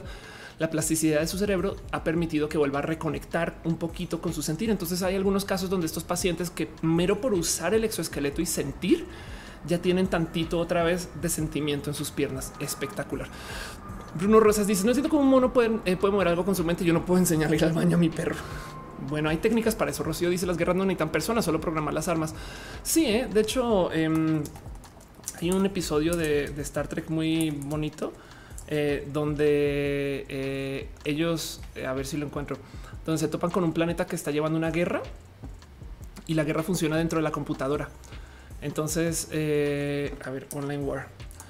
Este es muy, es muy bonito de ver porque, como sucede, no lo encuentro, pero después lo busco. Como sucede, eh, se toman con un planeta donde hay una especie que pelea dentro de una simulación con otra especie dentro del mismo planeta. Y luego lo que lo hace, digamos que moralmente complejo, es que tienen un acuerdo de que si en la simulación mueren mil personas, tienen que matar a mil personas localmente. Pero bueno, en fin, eh, eso es un poquito el, como la filosofía detrás de, todas estas cosas raras que van a poder pasar cuando tengamos ese tipo de conexiones. Porque es que justo em, el tema es que viene eh, este, este como esta como conexión cerebral que nos va a ayudar a conectarnos literal de cabeza a cabeza, porque también vamos a poder modificar cosas bien pinches raras. Este es mi favorito de todos. A estas ratas, por medio de literal ponerles un implante cerebral, se les enseñó a tener un nuevo sentido. ¿Qué? ¿Cómo que un nuevo sentido? Sí. El cuento es así. Tienes tú a unos animales que pues evidentemente pueden como nosotros tener ¿no? tacto, visión, olfato, eh, no los cinco sentidos y les enseñaron a sentir la luz infrarroja. Entonces hay una serie de videos, a ver si los encuentro acá. Hay una serie de videos bien pinches bonitos donde em, este los tienen. ¿Dónde están? ¿Dónde están? Bueno, si no, por lo menos acá pueden ver las ratas donde los tienen eh, como que andando dentro de haces de luz eh, infrarroja que no podemos ver, pero ellos ahora los sienten, o sea, sienten la luz infrarroja y entonces ahora tienen un nuevo sentido. Eh, esto, miren, para mí es, ya es ciencia ficción y es algo que se está haciendo, ¿no? Em, es, es, pensar que igual y qué tal si nos enseñamos a tener, a ver, eh, View World, infrared cámara. Vamos a ver si encuentro algún video así. Eh, qué cagado. Hay gente que tiene un. Este, este, los, makers están haciendo cómo hacer un reloj con visión infrarroja, no? Em, de hecho, eh, infrared cámara New York. Vamos a ver si aparece algún video tomado completamente en infrarrojo. Aquí pueden ver, ok, esto es un video en Nueva York tomado, levantado usando una cámara infrarroja que puede ver mucho mejor de noche que lo que podemos ver con nuestros ojitos. Em, esto seguramente va muy baja luz y es no más como un sensor termal. No, entonces imagínense que podamos reprogramar nuestro ingreso cerebral de lo que recibimos de los ojos para ver en infrarrojo. Si digamos que de puro chance se puede hacer esto y nuestro cerebro no lo procesa a menos que nos quitemos la visión de un color, yo hasta lo consideraría. Em, porque poder ver en baja, baja luz me parecería, no sé, saben como que el punto es que este tipo de modificaciones cerebrales de un modo u otro, así se usando sensores externos, capaz si tú tienes que usar algo así, este puede funcionar. Y entonces eso em, lo digo porque vamos a jugar mucho con nuestro enlace cerebral en el futuro cercano. Em, entiendan que de nuevo la tecnología como los videojuegos ya no solo se trata de leer lo que sale del cerebro, sino que también te ingresa información al cerebro y tenemos esa tecnología. Y entonces hay una cantidad de experimentos bien raros. Primero que todo, también viene un producto por parte de Elon Musk que se llama Neuralink. Neuralink básicamente es un chip que se va a ingresar en tu cerebro, que es inalámbrico y vas a poder enviar información o, volver eh, a leer lo que está ya pasando en tu cabeza. De nuevo, el tema aquí no solo es que puedas leer lo que está pasando en tu cerebro, sino que también puedas enviar información al cerebro. Porque eh, yo no me canso de mostrar este video eh, y es que ya tenemos tantas lecturas de la, si quieren verlo como de la, eh, de lo que pasa en, la cabeza, que ya podemos leer un poco eh, nuestros meros pensamientos con tener por lo menos una conexión a una máquina que esté leyendo los pulsos eléctricos, si quieren verlo así. Entonces tienes, haces un scan, literal, un TAC, bueno, un TAC si quieren verlo súper avanzado, y pueden reconstruir cosas que están pasando en cómo te las imaginas. Miren, esto que estamos pasando acá a la izquierda es eh, imágenes que se le está mostrando a una persona y yo no me canso de mostrar este video, ¿eh? pero son imágenes que se le está mostrando a una persona y luego a la derecha es lo que la compu detecta que se está viendo. Me explico. A la derecha es vean, vean nomás este lo, bien que se ve eh, desde un sensor que está leyendo lo que una persona está pensando. Y lo cabrón es que esto no solo tiene que ser información visual, esto también puede ser sueños. Entonces, no más de lectura cerebral podemos ver qué está soñando una persona. Dice Ultarcat otra vez de Matrix. Dice Uriel Torres. Ya vieron que Alexa viene en anteojos también. Ahorita hablamos de eso también. Aldair dice un grain de Black Mirror. Em, y dice Gama Volante, ¿esto cambiaría la carrera de diseño gráfico? Sí, por supuesto. Obed Galindo dice, y si te infectas con un virus, ¿qué implicaciones corporales ahora? Es una buena, es una buena pregunta, eh, porque además tendría que ser un virus como muy único para eso, ¿no? Em, acá tengo un video, yo sé que he mostrado tantas veces ese video de la lectura, que acá tengo otro, eh, que también muestra justo esto, ¿no? Ahora, piensen que esto tiene uno o dos años y se lleva trabajando desde hace rato. Entonces el tema es que tenemos la ciencia, para leer lo que está pasando dentro del cerebro. Y eso también me parece una cosa sumamente espectacular de considerar. Em, porque lo más cabrón de todo eh, es que eh, no solo podemos leer eh, y devolver información, sino, y les voy a mostrar este experimento que me trae loquita y es el por qué quise hablar de este tema en particular. Resulta que tomaron un experimento, tomaron un caso donde en un caso con ratas y de nuevo ratas que son un cerebro muy diferente al del ser humano, que tiene conceptos diferentes, etc. Pero pues bueno, tomaron una rata que le enseñaron a hacer una serie de actividades muy complejas que le tomó unas buenas dos semanas aprender eh, para que eventualmente pudiera comer eh, y la conectaron a uno de estos lectores cerebrales y sabiendo más o menos que lado de su cerebro es el que se activa, luego enviaron esa información a otro lugar en otro país, creo Em, y en otra rata le estimularon ese tipo de actividad cerebral o neuronal por medio de esta, como si quieren verlo, escritura, no? O sea, porque es que de lo que les estoy hablando acá es que tenemos un CRUD al cerebro, no create, read, update y espero no delete. Este, pero pues bueno, el punto es a esta segunda rata, cuando que recibe la información, en cuestión de horas, aprendió a hacer todo lo que había que hacer para recibir su comida. Entonces lo que lo que la pregunta, primera pregunta, no, no será que una rata es muy buena como para aprender y la otra no es un pinche detective y es justo esto se ha controlado par veces. Tengo entendido que el experimento ya se ha replicado porque causa mucho shock. O sea, el punto es se comprueba que podemos también transferir recuerdos o también podemos transferir experiencias o podemos transferir cosas que tenemos grabadas en nuestro cerebro. Y eso, miren, para mí es, o sea, no solo podemos transferir información de en que estoy pensando ahorita, sino si yo tengo un recuerdo de cómo abrir la puerta de mi casa, Inception, se la puedo enviar a alguien en otro lugar. Em, y esto yo creo que solito debería de volar en la cabeza, porque es considerar que esto le va a dar en la madre a todo en nuestra formación como seres humanos. Dice eh, Israel Gutiérrez, imagínate que las muertes después de eh, sean por un virus cibernético. Puede ser, pues de cierto modo, dale, caro. Dice, por un momento imaginé un sustento mínimo y que vivan en la Matrix, Ready Player One. Ándale, y hacer coco ahí se parecen datos de hidden layers. Qué cagado. Puede ser. Em, así que eh, miren, si podemos transferir memorias y recuerdos, pues bueno, esto es roja. Entonces me gustaría como que no más consideremos que hay dos o tres cosas que vale la pena clavarnos un poquito más para pensar. ¿Cómo va a ser un mundo donde podamos transferir recuerdos y memorias y sentires? Em, donde además, primero que todo, y no más por dejarlo en claro, ya tenemos muchas tecnologías para tener conexiones neuronales. eh, y las usamos, como por ejemplo esta en este momento. Yo ahorita estoy eh, hablando con ustedes y no estoy enfrente de ustedes. Eso es una forma de telepatía, saben? El teléfono es una conexión de cerebro a cerebro, solamente que pasa por varias capas, no? Y, pues es una persona no tiene que estar ahí enfrente de ustedes, no? Em, y yo creo que lo más difícil de todo esto o lo más complejo de procesar aquí es que con una conexión de cerebro a cerebro vamos a tener nuevos modos de hablar entre nosotros. Y eso es lo importante acá.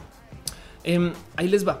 Tenemos varias tecnologías que igual y vienen ahorita como al corto plazo. Ahorita justamente estaban hablando de los lentes. Esos son los lentes de Intel eh, que eso quieren hacer lo que Google Glass no, lo que Google Glass no hizo, que es básicamente darnos como una eh, realidad aumentada. No, eh, no, no es realidad virtual, es aumentada. Tú dentro del lente dentro de las gafas, dentro de los lentes, puedes ver información. ¿Cómo funciona? Te proyecta datos derecho a este, creo que a la retina, con un como láser. Entonces, a medida que usas los lentes, eh, literal tiene un lásercito chiquitito y te está proyectando información acá. Entonces tú puedes, por ejemplo, ver a una persona y flotando encima de la persona, ver, no sé cómo se llama, así solito. Dice Gama Volante, dice el porno va a estar bien loco. Sí, de hecho, hay un chingo de ciencia ficción relacionado con esto. Pero donde yo creo que se va a poner más cucú todo esto y me voy a alejar a un tema que no domino. Entonces, si, si voy por donde no es, no me regañen, pero ténganme tantito de paciencia con esto. El rubro del, psicoanálisis, ya, ya dejaron de ver la mitad de personas. El rubro del psicoanálisis em, suele ser que la comunicación, sobre todo desde el punto de vista lacaniano, se ve como eh, literal, como un peine. Así lo comunican el esquema en peine. Entiéndase, tú puedes estar pensando, digamos que 100 cosas a la vez en tu cerebro. De hecho, Freud, que yo sé que es otro ejemplo raro de esos para mencionar ese tipo de shows, es cuando estoy hablando de ciencia. Pero tú puedes tener mil cosas en tu cabeza, pero cuando la quieres comunicar, lo tienes que colapsar. Freud solía decir que todo tu pensamiento está guardado en tu cabeza todo a la vez, ¿no? Y creo que el ejemplo que usó era, imagínense que toda la historia de Berlín esté sucediendo al mismo tiempo, todos los años de toda la historia de Berlín en el mismo lugar que si quieren verlo otro modo es como considerar lo que es la superposición cuántica. Pero a la hora de que tú requieres un recuerdo, entonces tú entras y pum, se colapsa y entonces ya no tienes toda la historia de todos los años de Berlín, sino solamente en los que viviste y en lo que se va con, con digamos, componiendo el recuerdo, tu cerebro llena algunos espacios, como dice la Let's, muchas gracias, pero también em, tú vas como quedándole forma a eso como desde tus otras experiencias. Es como yo no recuerdo exactamente cómo se veía la pluma de mi abuelo, pero había una pluma y yo tengo una pluma por acá cerca, entonces mi cerebro como que pinta una pluma básica y así funcionan mis recuerdos. Y estoy hablando que también esto puede pasar con los sueños. Muchas cosas de lo que pasa eh, con los sueños, el por qué la, la, interpretación de sueños es tan compleja es porque los sueños no atraviesan el lenguaje, el peine. Entonces tú tienes un, una horda de información que vienes a ti y de repente hay un peine que es el peine del lenguaje. Y entonces tienes 10 ideas que tienen que colapsar en la palabra palabra, tiene que colapsar en la palabra memoria, que tiene que eh, entrar dentro de una percepción de algo que ya depende de otras ideas. Y entonces comienzas a hacer sacrificios porque igual y la palabra no es perfecta para escribir lo que quieres describir. De hecho, de ahí puede venir este pensar que cuando las cosas ya tienen nombre, ahora son existentes, no estoy hablando quizás un poco demasiado de filosofía, pero pues el punto es que darle nombre a las cosas puede ayudar justo para que el peine sea un poquito más eh, preciso y se pierdan menos ideas a la hora de quererse comunicar.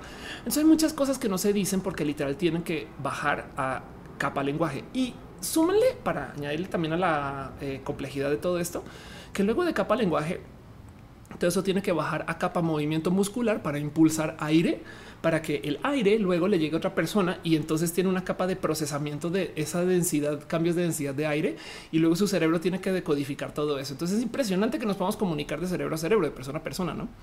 Pero el punto em, es que eh, cuando tú estás hablando pasan muchas cosas que van dejando información perdida en todos lados. De hecho, bueno, de entrada, si hay distancia lo suficientemente amplia, pues ya no vas a poder escuchar a esa persona. Entonces ya no llega la información. Em, dice al aire los nuevos Assassin's Creed se expande la idea de revivir las memorias. Claro, eh, Ulises López dice los HoloLens de Microsoft nos permiten ver hologramas en la vida real y al mismo tiempo manipularlos. Ándale, exacto. Esa es la realidad aumentada de la que les estoy hablando. Em, y dice Marco Motoy, ¿cómo se relaciona eso con mi padre? Porque te duele tu papá. No, pero bueno, el punto es em, la otra cosa que puede suceder, que puede ser bien rara de esto, es si tenemos esta tecnología para transferir memorias ya no está pasando por el peine del lenguaje o de lo visible. Está pasando porque literal es una lectura de un cerebro y se le estamos imponiendo a otro que puede que lo tome diferente, no? Digo, hay neurodivergencias que considerar. ¿Qué tal que para mi cerebro lo que es un coche dentro del cerebro una persona neurodivergente es un sentimiento? Entonces de repente una persona recuerda ver a su miedo llegar a saludar, ¿no? Estoy inventando todo esto. Em, pero es para que me entiendan un poquito de por dónde voy en lo interesante que puede ser este sistema de transferir memorias como las tenemos ahorita. Hay otra posible fuente de memorias es que también tenemos potencial memoria genética. ¿Cómo funciona eso, Ophelia? Bueno, en el caso de las mariposas monarca, este, a ver, migración, eh, mariposas monarca. En el caso de las mariposas monarca, em, eh, atraviesan un pasar lejano, o sea, atraviesan, aquí está la migración, eh, bueno, donde, donde a lo largo de varias em, generaciones, si mal no recuerdo, son por lo menos tres generaciones, nacen en Michoacán, aquí en México, van hasta Canadá, si mal no estoy, bueno, a menos que esté mal este, este mapa, es, la verdad, aquí está, pues un poquito más bonito, y luego vuelven y vuelven y mueren donde nacieron. El tema es que las mariposas que vuelven no son las mariposas que nacieron. Entonces la pregunta es cómo hicieron para saber dónde nacieron. ¿Acaso dejaron un mapita marcado? ¿Tienen marcadores este, biológicos a lo largo del camino? Pues parece que hay algo de ese recuerdo del donde nacieron que está guardado en su genética. Em, y eso es complejo de analizar porque tenemos tantas cosas guardadas en la genética ahorita que potencialmente todo es basura y esto todo es especulación o no.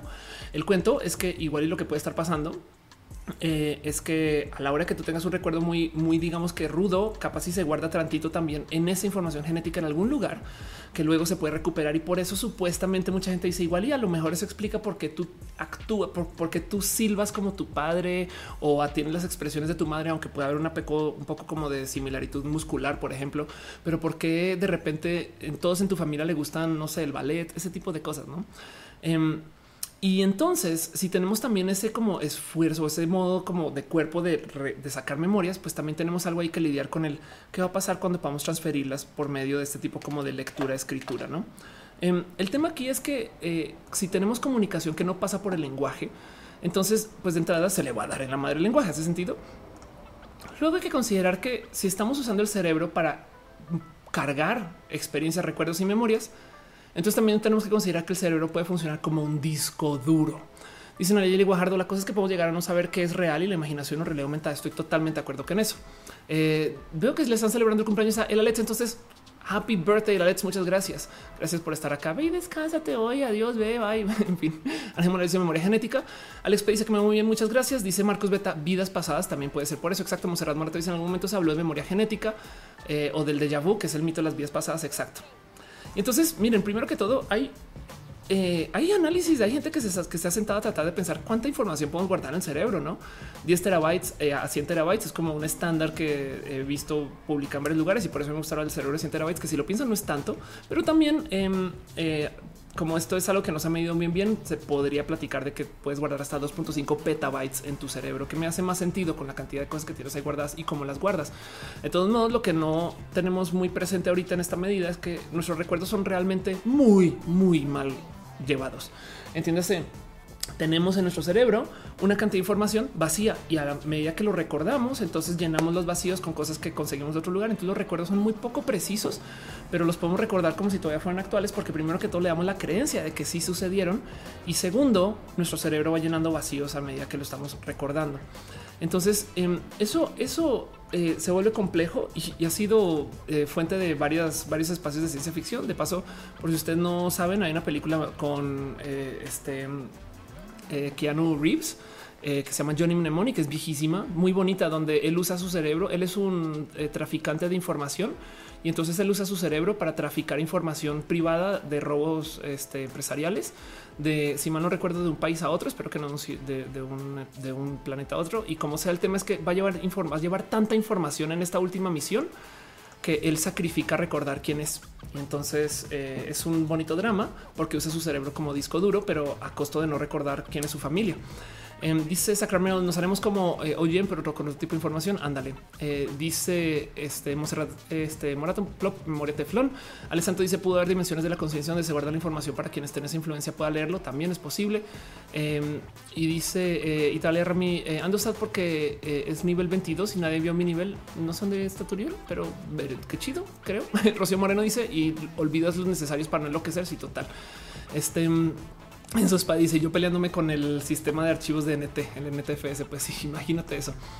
Entonces, la otra cosa que hay que considerar acá es que eh, ese tipo de desarrollos de la ciencia nos va a llevar por un camino, porque esta investigación no va a parar, arrancamos por ahí, pero nos va a llevar por un camino bien complejo, porque si tenemos como transferir memorias y recuerdos y vivencias de una persona a otra, pues primero que todo se le va a dar en la madre al lenguaje, ¿no? De entrada, eh, imagínense ustedes no tener que usar el celular para comunicarse, sino solo pensar en mamá y decirle algo. Pero ¿cómo le vas a decir algo si no lo estás? O sea, cuando nosotros pensamos con nosotros y nosotras y nosotros, no estamos pensando siempre en palabras. Hace sentido. A veces, de repente, si nos decimos cosas y nos cantamos, pero no siempre usamos el lenguaje. Pero entonces, si no estamos usando el lenguaje para formar lo identitario de las cosas que nos rodean, capaz y entonces perdemos un poquito de dimensión de en qué vivimos. Así que el lenguaje tiene que sobrevivir, así sea por mero ejercicio y capaz si se vuelve algo como el mero hecho que nosotros ahorita vamos al gym para ponernos mamados, este, para vernos bien o para hacerle uso al cuerpo, aunque no necesitemos hacerlo. O sea, el gym, si lo piensan, es un modo artificial de, pues, de ejercitarnos y capaz tiene que ser algo así con el lenguaje. Pero si nos comenzamos a comunicar con la gente de cerebro a cerebro, eso puede suceder. La otra cosa que puede suceder es que la gente comience, y esto ya es el brazo de la ciencia ficción, evidentemente, eh, que la gente comienza a vender experiencias. Entonces, Imagínense que eh, yo fui y me aventé en paracaídas y pues le vendí la memoria a mi amigo, no como sucede en Total Recall. Em, y de nuevo, si ustedes piensan que esto podría no ser real porque son recuerdos distantes, además piensen que se vería como un sueño. Los sueños nos despertamos este eh, y, y, pues creemos que son reales en muchos casos. Dice Monserrat Morato, sería otra forma de lenguaje. Tienes toda la razón, pero aún así yo creo que eh, o como lo proponen en el psicoanálisis, eh, o bueno, como lo propone Lacan, em, nosotros estamos pensando en modos abstractos, como decía Freud, todo Berlín. Em, y a la hora de comunicarlo es que lo colapsamos al lenguaje. Entonces, esa capa de lenguaje, de hecho, es lo que se considera la primera singularidad, es lo que nos separa del animal, porque podemos distinguir las cosas desde que le pusimos nombre. Entonces puede que sea raro, o sea, deshacer la singularidad para comunicarnos más rápido puede que sea raro y a ver cómo nos va con eso, porque va a pasar. Rocío dice, Ofe, me tengo que ir a dormir, tomar mi, medicamento. Gracias por estar acá. María Vera dice, podemos considerar como una posible ayuda a las personas con trastornos mentales, ya que vamos a poder controlar los pensamientos y deseos. Sí, estoy totalmente de acuerdo con eso. Para un Javier dice, estaría chido guardar recuerdos en USB o DVD. Pues sí. Francisco Aguilera dice, se puede inocular el recuerdo de algo que no sucedió. Eh, por ahora que sepa, no, pero pues no lo dudes que alguien investigando eso y eso se presta para hacer cosas horribles, porque el poder borrar memorias, pues entonces es pues la neta, o sea, es, un arma, no? Si, lo piensan en 3, 2, 1. pero bueno, la otra cosa que va a pasar es, y esto, esto me divierte más de considerar, es también le va a dar en la madre el aprendizaje. Si podemos transferir memorias y recuerdos y vivencias, pues ¿por qué no tomamos el cerebro de alguien y se lo ponemos a una persona muy joven? Eso no necesariamente para que esa persona joven ahora sea esa persona, no es una transferencia cerebral, sino más bien para que esa persona joven ahora sepa hacer muchas cosas desde joven sin pasar por todo el sistema escolar, tal cual como en, como en Matrix, cuando de repente es, ah, ya sé cómo hacer kung fu. Em, o sea, esta tecnología puede, de hecho no es ciencia ficción. Esto fue exactamente lo que pasó cuando se le enseñó a una rata a solucionar un problema que no había aprendido a solucionar. Entonces, ¿cómo va a ser el mundo donde la educación de repente llega por medio de conectarte y a los 10 años ya sabes física, ¿no? ¿Cómo se decide? ¿Quién decide? Em, ese tipo de cosas. Y la otra es considerar que la gente que va a tener acceso a esto va a ser gente muy pudiente. Uf, Aldair dice se va a terminar la individualidad. Pues con este caso, como tengo entendido que es transferir recuerdos, pero sí en potencia la, la madre la individualidad también. Balan Comic dice que posibilidades de que tomen conciencia las máquinas pues es posible. Ahorita vamos a hablar de eso más adelante. Eh, Ultracat dice el lenguaje termina el pensamiento y por eso es crítico impedir la censura. Es verdad. Alejandro Olvera Becerril dice cómo aborda el tema del transhumanismo. Eh, pues así como la idea es modificar, permitir las modificaciones, las modificaciones del cuerpo humano. Perdón. Simón Ulises dice Years and Years, una chica que tiene conexiones así y explica de manera chida lo que, lo que eh, cómo es relacionarse con el mundo. Libby GB dice podemos evitar que ocurran ataques de esquizofrenia epilépticos y demás en personas en problemas neuronales sabiendo cuándo van a ocurrir estas cosas. Sí, en Star Trek hay un enemigo que va a volver ahorita que se llama el Borg. Em, que es eh, una propuesta. La verdad es que el Borg representa algo completamente diferente a, las, digamos que las especies estereotípicas de Star Trek, pero em, son como de cierto modo una versión de ciencia ficción del colectivismo socialista Em, de la Guerra Fría, no? También Star Trek en su momento estaba hablando de esos temas y lo levantas de la filosofía y pues no, o sea, no, no, es, no, estoy para una pelea con que eh, no debería de existir el sistema social, no? Pero em, lo digo porque esto inspiró, si quieren verlo, este tipo de personas. Y entonces, ¿cómo funciona el Borg? Todos estos son Borg, son seres eh, de varias razas, especies eh, y demás que están conectados a una mente única. Entonces, cuando piensa uno, todos piensan que cómo funcionaría eso, ni idea. Imagínense ustedes no pueden decir al baño, sino que todos vamos al baño, no? De hecho, no hablan en singular, hablan en nosotros Em, y la propuesta aquí básicamente es la pérdida eh, de, identidad, no? Que es una cosa que da mucho miedo. Como seres humanos, si lo piensan, la gran mayoría de los miedos de la ciencia ficción es el perder, es el perder el libre albedrío. ¿Qué es lo que nos da miedo de eh, eh, la invasión robótica? Que seamos esclavos de los robots. ¿Qué es lo que nos da miedo de los dioses en la mitología griega? Pues que los dioses nos pongan en sumisión y ya no podemos pensar libremente. ¿Qué es lo que nos da miedo? Este justo la inteligencia artificial, esto también, y que entonces ahora ya no seamos nosotros, sino seamos la inteligencia artificial. Y puedo seguir cada vez que vean una historia de terror relacionada con la ciencia ficción. Realmente todo se puede reducir a la pérdida de libre albedrío. Em, y entonces esto es como digamos como muy barato de hacer como propuestas de ciencia ficción, no?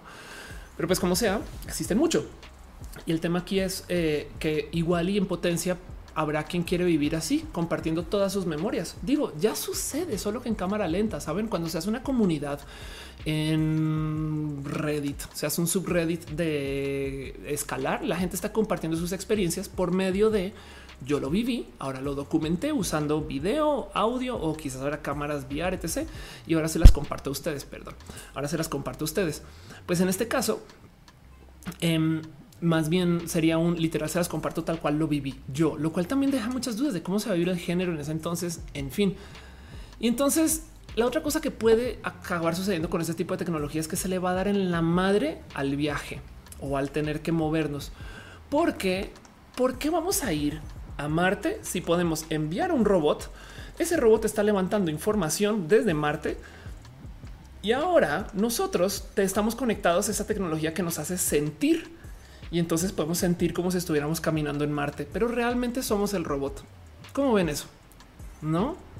Eh, y, es que ser un robot, pues bueno, igual y si tienen los sensores suficientes podemos sentir frío, calor, podemos sentir que estamos caminando, este, no, ese tipo de cosas. Es, como es capaz que esta tecnología nos pueda mover de vuelta. Qué miedo. Ángel Morales dice una mente colmena parece más una reducción al absurdo comparado con el socialismo. Recuerdo que esto está más inspirado en las abejas. Sí, eh, bueno, el caso de Borg en particular es bien multifactorial, pero sí dice Metal los recuerdos del Facebook Live en action. Anda, eso también eh, es algo que sucede. Em, y entonces todo esto lo traigo aquí porque justo quería platicar con ustedes un poquito el cómo qué va a pasar con esta tecnología, a dónde nos va a llevar y también presentarles y decirles que esto existe. Me explico. Em, hay que considerar que eh, esto, esto está aquí desde hace mucho, mucho, mucho tiempo, ya cuatro o cinco años, pero el leer el cerebro y poder mover cosas. Porque si yo tengo el cómo mover mis brazos mecánicos por fuera de mí, solo compensarlo, esos brazos no tienen que estar conectados a mí, pueden estar llevados por el Internet y estar en otro lugar. Pero el otro lado también, esto es justo lo que desde el ámbito, si quieren verlo religioso, y, no me quiero meter en la institución de la religión, sino en, la este, teología de la religión, donde técnicamente cuando tú vas al cielo de las múltiples religiones o cuando tú asciendes o cuando tú te, eh, eh, digamos que te entregas a lo que es como las últimas consecuencias de la religión, técnicamente entonces ahora tú vives de modos descorporalizados. Tú sobrecedes el ser una persona con cuerpo, pero todavía existes. Entonces, si todavía existes sin cuerpo, ¿dónde estás? No algo similar eh, sucede con este tipo de tecnologías. En mi, en mi familia, eh, algunos familiares hacen y estudian la cabala. Yo no soy eh, parte de esto, pero muchas veces cuando hablo de mis temas de transhumanismo siempre me dicen, claro, es que como estamos en la época, si algunos tesas de cabala me podrá corregir. Dice, claro, como estamos en la época de la cercanía, donde cada vez la gente se está acercando más y está compartiendo sus experiencias, por eso es que ahora nos estamos peleando en redes sociales y demás, quien como sea que se interprete. Pues en este caso está tan cerca que somos, nos pisamos, somos las mismas personas, ¿no? Em, y justo hay que considerar que también así como tenemos este cielo de descorporalidad, también tenemos este infierno donde todavía tenemos las vivencias y nos están controlando. De nuevo, eh, podemos considerar el mero miedo de qué pasa si alguien hackea nuestros recuerdos, no? Si alguien toma un recuerdo que tú guardaste, le cambia algún dato y te lo devuelve, ese tipo de cosas, o se lo da a alguien más. Para un Javier dice: Si pudiéramos guardar recuerdos, sueños o fantasías en DVD USB, sería el fin de la cinematografía, también en potencia. Eh, aunque, pues sí, yo creo que sí, sí habrá quien quisiera, preferiría vivir la historia de la capitana Marvel siendo la capitana Marvel que ver todo el MCU. Puede ser. Si Monserrat dice democratización de la tecnología para hacerlo bueno, hay que probar. Sí, es verdad que también vamos a tener ese tema donde no mucha gente va a tener acceso a la tecnología. Em, y también hay que considerar que justo si tu cerebro es un disco duro, eh, entonces vamos a tener que tener raras consideraciones de seguridad, ¿no? Eh, Libby dice en medicina hay robots que operan mientras el médico está en la cabina eh, a gusto moviendo, moviendo el robot y tiene la ventaja de darle cuatro brazos y no dos. Exacto. Entonces todo eso puede ser. Naz Rodríguez dice, viene 48 es un ejemplo. Eh, su creadora eh, quiere transferir conocimientos. Ándale. Monserrat dice, me daría más miedo poder perderlos a quemarme, a quedarme sin ellos porque sería pérdida sin retorno. Sí, de acuerdo. Y Nayeli Guajardo dice eh, pensar que se podrían descargar todos los pensamientos en vida de cualquier persona y obtener sus conocimientos de paso, eh, utilizarlo para la inmortalidad, pasando la vida a alguien a una máquina. Sí, y de hecho em, hay un episodio de Black Mirror donde levantan este tema. Este que vamos a ver si lo encuentro. Aquí está. Em, de es un episodio que le tengo mucho, mucho cariño, eh, donde presentan a un dispositivo que es, por así decir, una Alexa que eh, sabe tanto de ti que se entrenó por ti. El tema es que para aprender de ti, básicamente tú te descargas al dispositivo. Ok, entonces eh, hoy, hoy en día los dispositivos hacen tantito aprendizaje de ti, pero en este caso sería como una descarga total de tu cerebro y es una copia al disco duro del dispositivo. Lo cabrón y es como lo presentan en Black Mirror, que de entrada yo le he dicho acá mil veces. Yo no soy tan fan de Black Mirror porque me choca que lo hagan con fin de asustarnos pero esta propuesta filosófica está muy bonita. Si tú descargas todos tus pensamientos a una máquina, pues en esa máquina de cierto modo podrías operar de modos cognitivos como tú. Entonces, si existe el software y existe el cómo operar esos pensamientos descargados al disco de la máquina, em, igual entonces eres una persona sentiente allá adentro.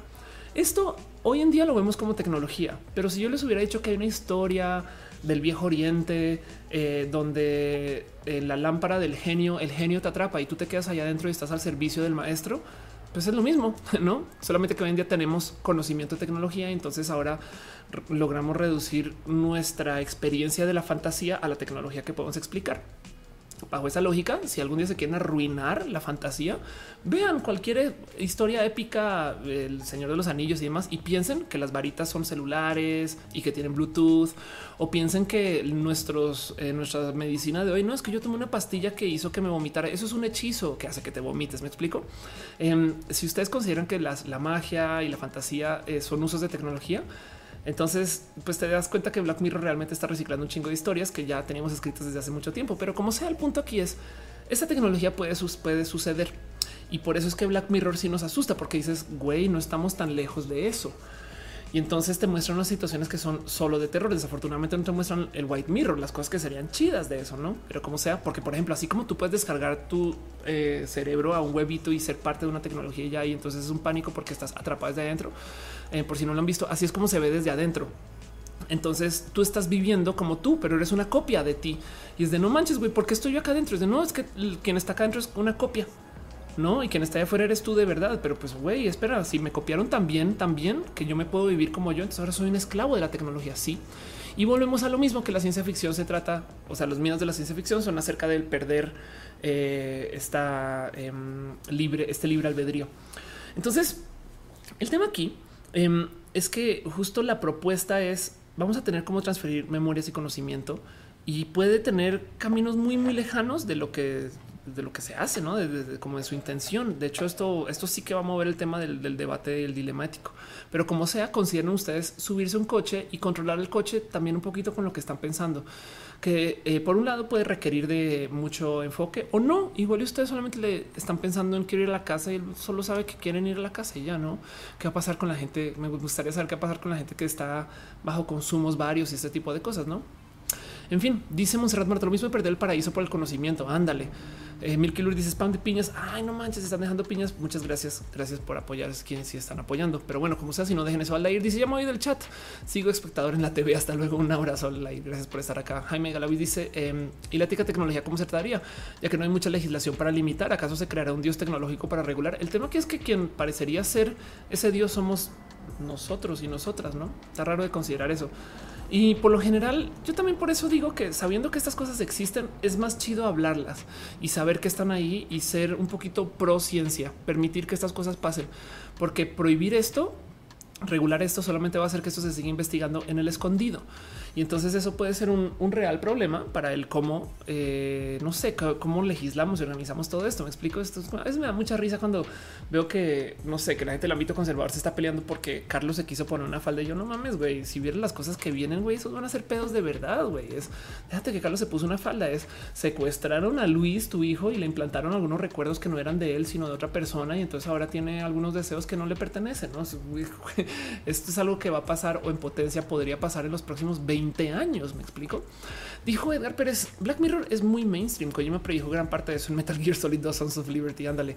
Em, Cristian Valderas dice eh, puras historias distópicas en Black Mirror. Sí, de acuerdo. De hecho, a mí me gusta hacer el chiste que Black Mirror es em, este, la rosa de Guadalupe eh, gringa o estadounidense o, europea porque literal es agarran algo de la cotidianidad y luego te lo dan como y mira cómo te puede matar, ¿no? Entonces, pues así también funciona es como la fórmula de la Rosa de Guadalupe. Pero bueno, en fin, de nuevo, no más, yo no me voy a cansar de mostrar estos videos de, la lectura de cerebro, porque yo creo que lo más impresionante es que es la tecnología más carona de todas, que con suficientes sensores puedes ver qué está pasando en la cabeza de alguien. Me moriría por ver más de esta investigación. Y con eso voy a cerrar este tema y les dejo a ustedes ahí el saber. Sepan, sepan que tenemos em, tecnología para transferir conocimientos y esto le va a dar en la madre a todo. Y quería platicar de este tema con ustedes porque vienen cosas muy interesantes que además no vamos a poder detener. Y esto es ya, o sea, esto lleva como unos, eh, que les digo, menos de 10 años, está pasando ahorita. Y es como el dónde vamos a poner todo este conocimiento del uso de la transferencia de memorias y qué vamos a hacer con esto y cómo va a funcionar, porque se los prometo que alguien lo va a intentar usar en humanos en cortito.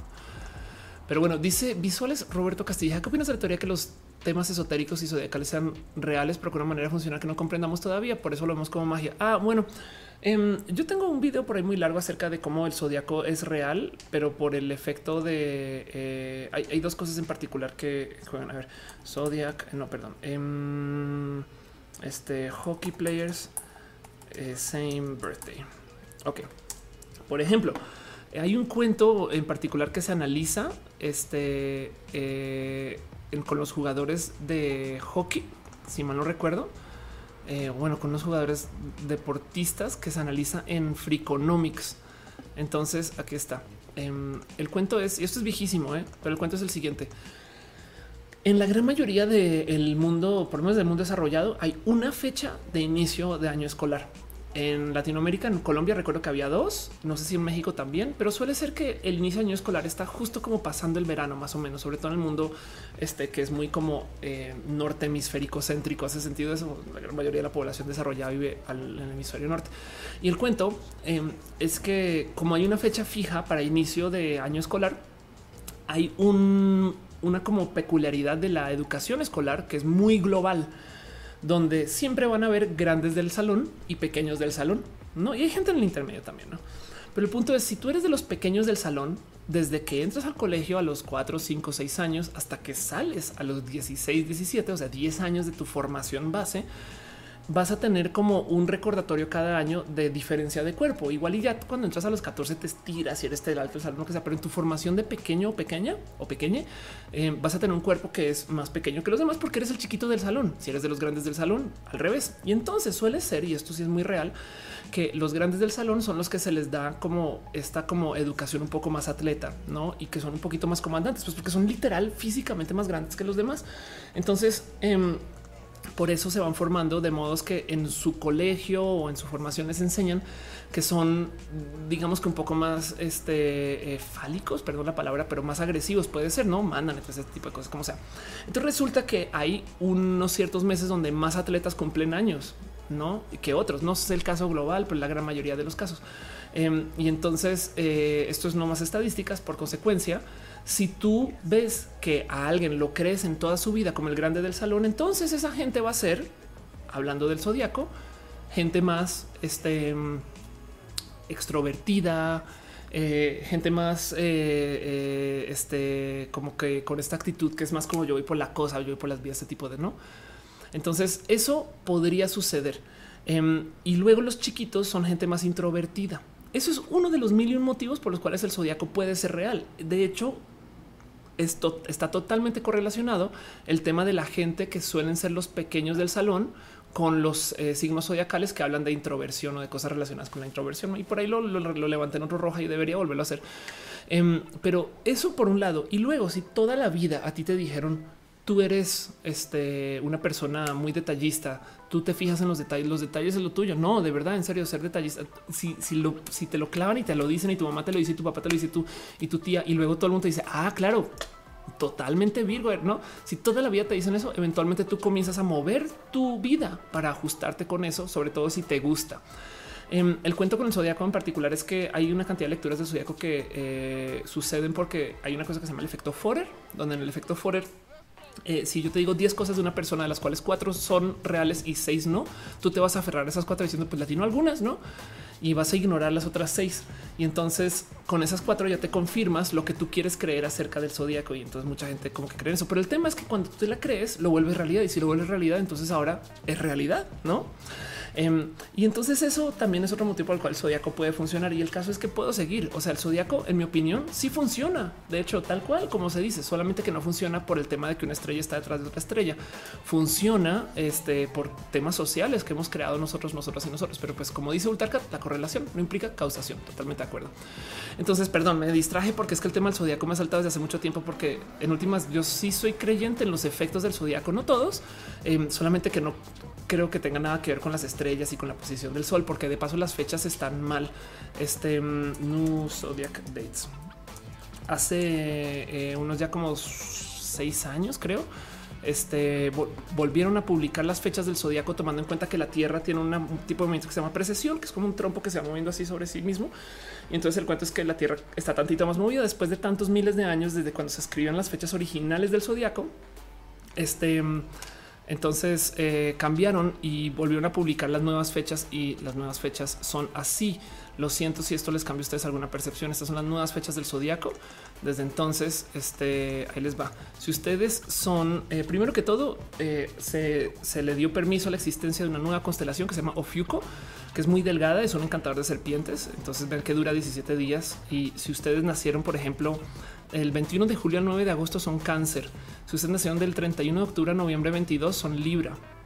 Em, y, estos símbolos son diferentes a los que mucha gente casi hay mucha gente que no cambia, pero pues no más de entrada. Si, si consideramos que cuál es la constelación que estaba tapando el sol el día que yo nací, estas son las fechas modernas. Em, y esto le da la madre a muchas creencias de muchas personas, porque entonces mucha gente realmente no era tan cáncer como cree. Yo, como cambié mi cumpleaños, le digo a la gente que soy realmente Taureminis. en algunos casos le digo a la gente que soy Géminis y no es broma. Mucha gente se me ha dicho si tú eres tu clásica Géminis, Ofelia, no? Y, no me dejará de sorprender eso. Entonces, de nuevo, no estoy para nada en contra de, que los efectos del zodiaco sean reales. Al revés, yo creo que hay muchas cosas que sí suceden, pero a veces puede ser por mera programación, porque creciendo toda la vida te dijeron que tú vas a ser una persona balanceada, no ese tipo de cosas. En fin, todo este tema me, llena mucho el corazón y me desvíe cabrón por ese comentario. Pero pues sí, Carlos del Prado dice en la astrología estacional, dependiendo de la estación del año, eh, influye a las personas. Eh, Gama Volante dice ahora soy libre. Pues estas bueno, vuelvo a poner las fichas aquí. Este nomás y así las cosas. Em, dice Fabián, soy Tauro. Qué chido. Ya me había aburrido Géminis. Y yo todo lo que digo es em, si, si, si uno puede cambiar su cumpleaños, ustedes se pueden identificar como quieran y pueden ser trans zodiaco y así las cosas en este show. En fin, con eso voy a nomás ir cerrando un poquito el tema y nomás recordarles de lo importante que es eh, todo lo que estamos haciendo con nuestra capacidad de transferencia cerebral em, y cómo nos va a cambiar esto, le a dar la madre a muchas cosas. Yo me muero por un mundo donde la educación sea más comprimida, no es broma, que sea efectiva y más corta. Lo digo porque si lo piensan, tú naces y tus primeros que 25 años de vida son no más desatrasarte todo lo que ha pasado con los otros, no? Y eso me da un poco de ay, no es como de güey, es un chingo de tiempo de una vida que potencialmente va a ser, digo, en promedio son 70 años, pero pues saben como que bien que si tú pudieras estar completamente educado a los 14 sería más chido, no? O a los 18, por lo menos la mayoría de edad. Ángel Morales dice: Me recuerda los estudios generacionales que son una total estafa diciendo los millennials son lo peor. Ah, sí, eso es verdad. Jerry Ramirez dice que tarde, no te preocupes. Este dice Acusi, yo soy Géminis, amo los libros. Edgar Pérez dice: Bueno, los videojuegos desde pequeño, no un nivel competitivo, pero suelo adaptarme a diferentes tipos de juegos. Chido. Este Isaac dice: Yo sigo siendo Leo. Gracias. Este yo soy Géminis. Acabo de percatar que no hice algo que pueda darle la madre al show ahorita más adelante, pero esperemos que no. Como sea, en fin, todo eso. Y entonces vamos ahora sí formalmente con los contenidos del show. Vamos a, hablar un poquito de abrazos y cosas que pasaron esta semana importantes. Este y cuéntenme ustedes cómo se sienten con el que les puedan hackear su cerebro. Eh, así. en fin. Em, dice eh, Danilo, eh, soy Acuario Transgéminis que se traga, que se tenga el mundo porque rompo corazones, ándale. Y dice Aldo Receta, yo soy Capricornio pegado a Acuario. Sigo siendo Leo. Ahí ven, ahí ven, mi signo, mi signo zodiacal es araña. Exacto. Bueno, la primera cosa que tengo para ustedes de cosas que pasaron esta semana que son importantes, que vale la pena o que quiero discutir, eh, nomás para que tengan así presentes, Twitter está cambiando sus reglas de seguridad. Em, y esto es una parte de algo que está pasando en redes sociales en general, porque todos están peleando contra los bots. El tema es Twitter está implementando eh, una tecnología que está en Facebook, en Facebook desde hace mucho tiempo, donde tú puedes publicar eh, lo que quieras y luego después de publicar, si alguien responde, si un troll te dice güey, qué estupidez, tú puedes esconder este su respuesta. Eh, estoy casi segura que es shadow banning. Entiéndase que tú la borras, pero la persona que la publicó todavía la a publicar y se queda pensando, pero ¿por qué no? No, nadie responde a mi comentario súper loquito. Em, yo no sé si esto les pasa a ustedes. Eh, mi cuenta en Twitter es verificada y entonces tiene una cosa que dice filtro de contenidos que está prendido y no lo puedo desactivar. Em, donde cuando yo tuiteo me salen los tweets y luego al final dice más respuestas y bajo más respuestas están todos los bots que yo creo que lo que está haciendo Twitter es que está diciendo estos son todos los que yo creo que son bots, pero no te los voy a filtrar porque no puedo, pero me los esconde y yo luego por costumbre entro y bloqueo todo lo que está bajo more replies. ¿Qué, considera Twitter un bot? Por ejemplo, una persona que no llenó bien su cuenta, depende de su patrón de, contenidos, de pronto depende, no sé. Pero el caso es que es muy pinches bueno el more replies para cachar a los bots. Em, y entonces así me es muy fácil saber quién está respondiendo de verdad no, pero como sea, eh, Twitter ahora está presentando el que tú puedas a mano decir yo creo que eh, este tweet no, no debería de estar acá y nadie lo ve. Y entonces está chido porque la gente se mantiene sobre la conversación. Puedes moderar. Ahora esto existe en Facebook desde hace mucho tiempo. Este, pero pues viene, ya lo ya está disponible en Estados Unidos y en Japón. Me parecería súper chido que se acerque este al mundo eh, latinoamericano pronto, porque, porque si no lo saben, México es uno de esos países que tiene altísimo uso de bots porque no los inventamos aquí casi casi, no? Pero bueno, en fin, nuestros programadores mexicanos tienen, no tienen madre. Cristian Valderas dice: Es curioso que eh, escribió el zodiaco para los miembros de la corte mientras desentrañaba los secretos de la órbita de Marte. Pues sí, así las cosas. Y dice este Mónica Araña: Ya no soy Pisces, soy Acuario. Muy bien. Muy bien. Y de paso, hablando en esto de eh, el cambio de reglas de eh, la búsqueda del bot, hubo otra noticia, esa me la compartió Caro. Muchas gracias, Caro, por hablarme estos temas de estos que son como de alto drama en YouTube, que como que nadie entendió bien, bien. ¿eh? Había tanta gente escribir tantas bobadas de esto. Em, y es que Twitter, es que YouTube está cambiando el proceso de verificación y despierta crítica según esto, ¿no? A ver, para los que no saben, em, a ver, Twitter Verified. Las cuentas verificadas no son, no son, es que por favor van el corazón, no es un club de Toby de la gente más selecta, no son famosos, no. Las cuentas verificadas, como dice acá, sirven para confirmar la autenticidad de las cuentas de interés público. Ok, mi signo aparece junto al nombre. Más qué tipos de cuentas se verifican. Una cuenta se puede verificar si se determina que es de interés público. Generalmente se trata de cuentas de usuarios que pertenecen al ámbito de la música, actuación, moda, gobierno. Etc. Este programa verificado comenzó porque mucha gente estaba falsificando usuarios en Twitter. Fin, eso es todo. Mucha gente eh, de plano estaba diciendo, no, yo, también soy Ofelia, ¿no? Y entonces resulta que Twitter dijo, no, a ver, le vamos a poner una palomilla a la persona que sí es.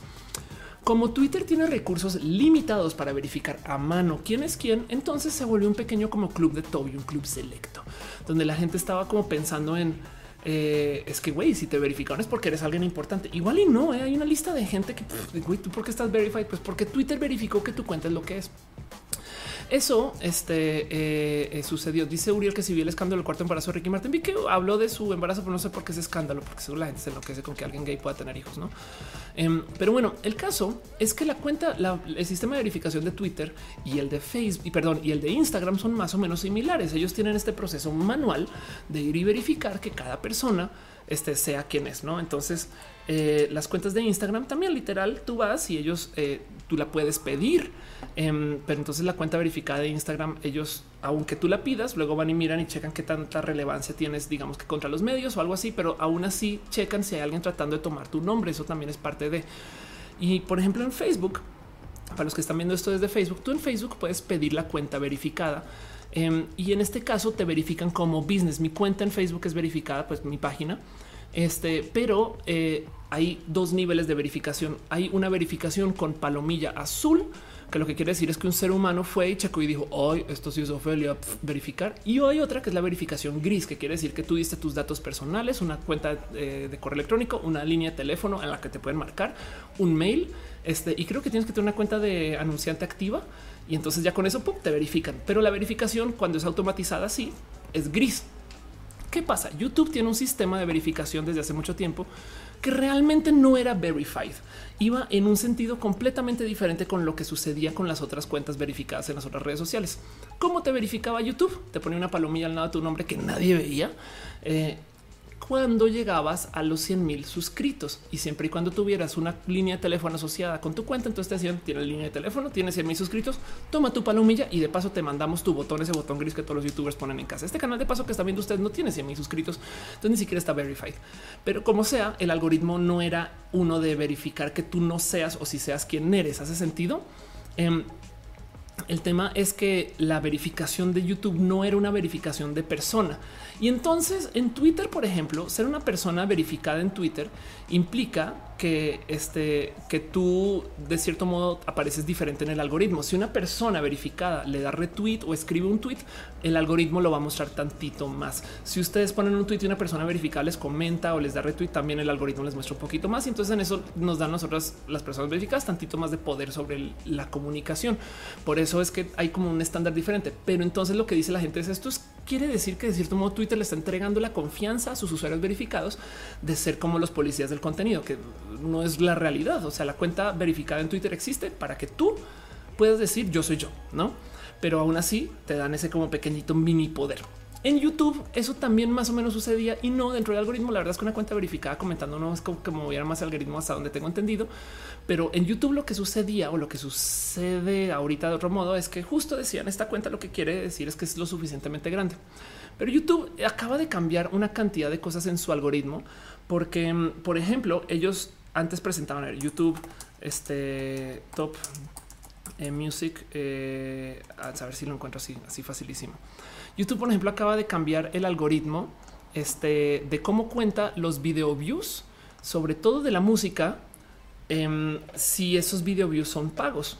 Entonces, por si no ubican los videos más vistos de YouTube hasta hace como cinco años, eran videos de youtubers. Eh, Charlie Beat My Finger, eran estos videos de gente que graba en su casa y de repente llegaron los músicos y se adueñaron de YouTube. Y entonces muchos videos acabaron ahí porque pagaron una cantidad ridícula de dinero para promocionar, que es lo que quiere YouTube. No, YouTube también quiere que tú pagues mucho dinero promocionando sobre su plataforma para que tus videos tengan muchos views.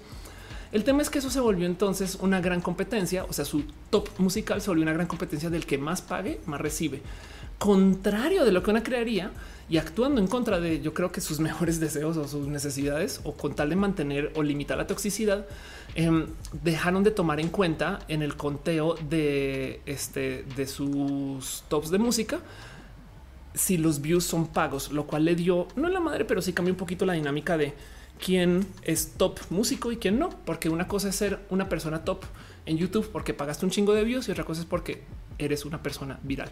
Dice eh, Mariano Espina, ¿qué opinas de Colombia quiere quitar las cirugías de proceso de TRH? Qué lástima. Eh, J-Strokes dice Trump es un claro la misoginia y, la transfobia.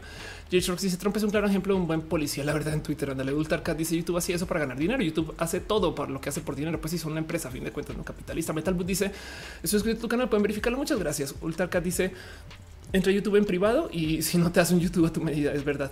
Em, y JC sin ningún lugar dice eh, que me veo muy bien. Muchas gracias. Muchas gracias.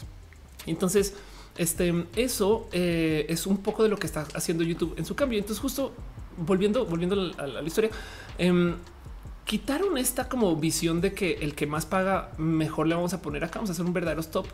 Y, y por consecuencia se desentendieron, se lavaron las manitas y dijeron, no, a ver un momento si nosotros verificamos un canal, eso no quiere decir absolutamente nada, porque había mucha gente que decía, tanto como en Twitter, no puedo creer que una cuenta verificada le esté dejando decir estas mamalonadas. Había gente que decía, no puedo creer que una cuenta verificada en YouTube esté publicando estos videos súper tóxicos o súper rudos, complejos y demás. Y ahí el problema, YouTube salió a decir, no, pues es que esa verificación no es lo que ustedes creen. Y entonces ya decidieron cambiar su algoritmo para que la verificación sí funcione cómo funcionan las otras redes sociales. Entonces sentaron gente para verificar em, este cómo este cómo se ve la gente, pero para verificar cómo se ven las cuentas, quién está verificado y quién no. Entonces, eso sin querer o queriendo desverificó a muchas personas, gente que tenían más de 100 mil vistas, perdón, más de más de 100 mil suscriptores, este y eh, que a la vez también esas personas habían verificado su teléfono, pero pues que igual digamos que ahorita a esta altura ya tenían un millón de suscritos, pero que realmente ese millón lo tienen uno porque pagaron un chingo de anuncios y dos nadie se ha tomado la labor de verificar que ellos sean quienes son. Y como YouTube no lo ha hecho para sus cuentas más grandes, literal quitó todas las palomillas y cambió el cómo se ve desde la plataforma. De hecho, ahí pueden ver en ese video que ahora en vez de ver la palomilla gris, que es lo que teníamos antes, vamos a tener esta como este marcado en gris de fondo, porque la idea es quitarle un poquito de prominencia que es una cuenta verificada, que la gente no crea que es el club de Toby. Y yo creo que esto de cierto modo es una pequeña admisión de que también no tienen esa capacidad humana de verificar tantas pinches cuentas. Es que cuenta que YouTube es el sitio mediático más grande del mundo, ¿no? Entonces, ¿cuántos usuarios hay? ¿Cuántos usuarios se pueden crear? ¿Y cuántos usuarios pueden tener más de un millón de vistas en chinga loca, no? Em, dice Alejandro García que últimamente me va muy bien. Muchas gracias. Creo que algún día haré un video de eso. Yo si tengo un problema con los algoritmos, me enseñan eh, con lo que más interactúo, pero por ejemplo en YouTube y en Twitter mis redes solían ser enfocadas al arte tech. eso es verdad. Es una lástima que, que ahora el algoritmo decide por nosotros una cantidad de cosas horribles, no? Pero bueno, Melvin Valle decía, me hacía falta ver tu bandera. Muchas gracias. Jason Rosix dice, este, pero ni dejando de seguir gente o canales, eh, eh, me siguen, me siguen mandando los demás interacción. Sí, es una lástima, es lo que quieren, es, es un negocio. Yo, de hecho, ahorita por eso consumo mis fuentes a mano y ya no hay de otra. Y es un tema porque es literal un tema. Entonces, pues bueno, lo que acabó pasando es que se creó un drama inmenso, porque imagínense ustedes agarrar a una cantidad de usuarios de eh, YouTube verificados que creían que su verificación era un club de Toby, no un algoritmo de cumplió con los requisitos. Em, y entonces como que de repente dijeron que ya no soy importante para ti, YouTube, no mames, güey. Y se les volvió un desmadro tototototototote. Pero bueno, como sea, ya le dieron la vuelta y comenzaron a reverificar una cantidad de gente que desverificaron y entonces han ido como añadiendo un poco el, pues bueno, si ya te verificamos alguna vez, ni modo. te vas a quedar con tu como fondo gris y demás. Y las cuentas que vienen de adelante se van a verificar solamente según su prominencia y que tengan su capacidad de hacerlo. Así que eso fue la otra cosa que pasó esta semana que yo creo que vale la pena discutir. Y gracias, Caro, que me lo está preguntando, porque el drama que se armó, pues, pues fue dramático. Sale mucha gente a quejarse rudo, no? En fin. Este dice ultra catalogo al capitalismo. dice dejando seguir. Ah, ya te había leído y de que él dice Canvas. Yo quiero hacer más Canvas en la vida. Tengo una idea para eso, pero pues Vamos a ver cómo me va esta semana con eso. Otra cosa que tengo para ustedes, otra noticia que no sé si es tan bonita noticia o no. La pasaron de nuevo, de nuevo la gente bonita de movilidad, pero pues el cuento es el siguiente. Em, les había hablado que se estaba haciendo una app que era un registro de taxistas para promover la seguridad, donde tú básicamente podías checar quién te está llevando en un taxi en la Ciudad de México. Entiendes, es una app que si no reconoce se llama Mi Taxi, donde tú eh, literal puedes checar la placa de un taxista y ver quién está manejando ese taxi y tener un poquito más de información de esa persona. Desafortunadamente, una de las cosas que está comentando yo la vez pasada es que el registro de la app es oso total en que envía tu clave de modo sin cifrar. Entonces la clave en el abierto eh, sin cifrado alguno que me da hasta un poquito como escosor y la base de datos en sí está muy mal llevada porque tiene una cantidad de errores y demás. Pues para rematar apareció otro conteo de cuánta gente está usando esta app del lado de la generación del servicio y solamente el 51% de los taxistas se ha registrado, lo cual quiere decir que si tú tienes esta app, mi taxi, tienes chance de que te pasen las siguientes cosas. Número uno, tu password es altamente hackeable y si es una password que usas para, otras cosas, lo siento. Número dos, te pide una cantidad de datos y comparte muchos datos de ti, ubicación, qué dispositivo estás usando, qué red te conectaste, estás en Wi-Fi o no, tantas cosas que pueden ser de índole personal. Y luego número tres, ya que, ya que logres usar la app, una vez adentro, la pinche app literal literal tiene el 51% de los datos y de esos que tiene están mal llevados. Entonces todo lo que puse aquí es vamos bien, porque además recuerden que todo esto se está haciendo bajo un esfuerzo de querer regular a los eh, servicios de movilidad por app y apoyar a los taxistas, quienes pues la neta son los mismos violentos que se pusieron en contra de las apps de movilidad, estas cosas en su momento. Yo lo tomé como por ahí de, bueno, vamos bien. Fer, eh, quien es gran amiga del show y amiga personal y le tengo mucho cariño, Fer, está diciendo, está bien padre que anuncien como un platillo una app que busca reivindicar a Sheinbaum como este, eh, quien quiere combatir el acoso a mujeres en unidades de transporte público, pero de nada sirve si los taxistas no se registran y ahí les va a haber muchos problemas aquí. Dejaré a un lado la discusión de hace una semana sobre el dinero. Creo que la raíz de todo esto es que no hubo un buen proceso de diseño para la app, de acuerdo. El proyecto no entiende los problemas de las mujeres ni de los taxistas Si no entiendes a las personas para lo que diseñas, es poco probable que puedas comprender sus objetivos. Totalmente de acuerdo. Los taxistas no se están inscribiendo porque no ven un beneficio. Totalmente de acuerdo. Las agencias de gobierno no están pivoteando su idea. O sea, el rant estuvo rudo, güey. Pero bueno, por eso quiero a Fer, porque es directa. Dice en vez de crear su propia creo que debieron trabajar con personas que estuvieran apasionadas con el tema. Llevan años intentando solucionar el problema.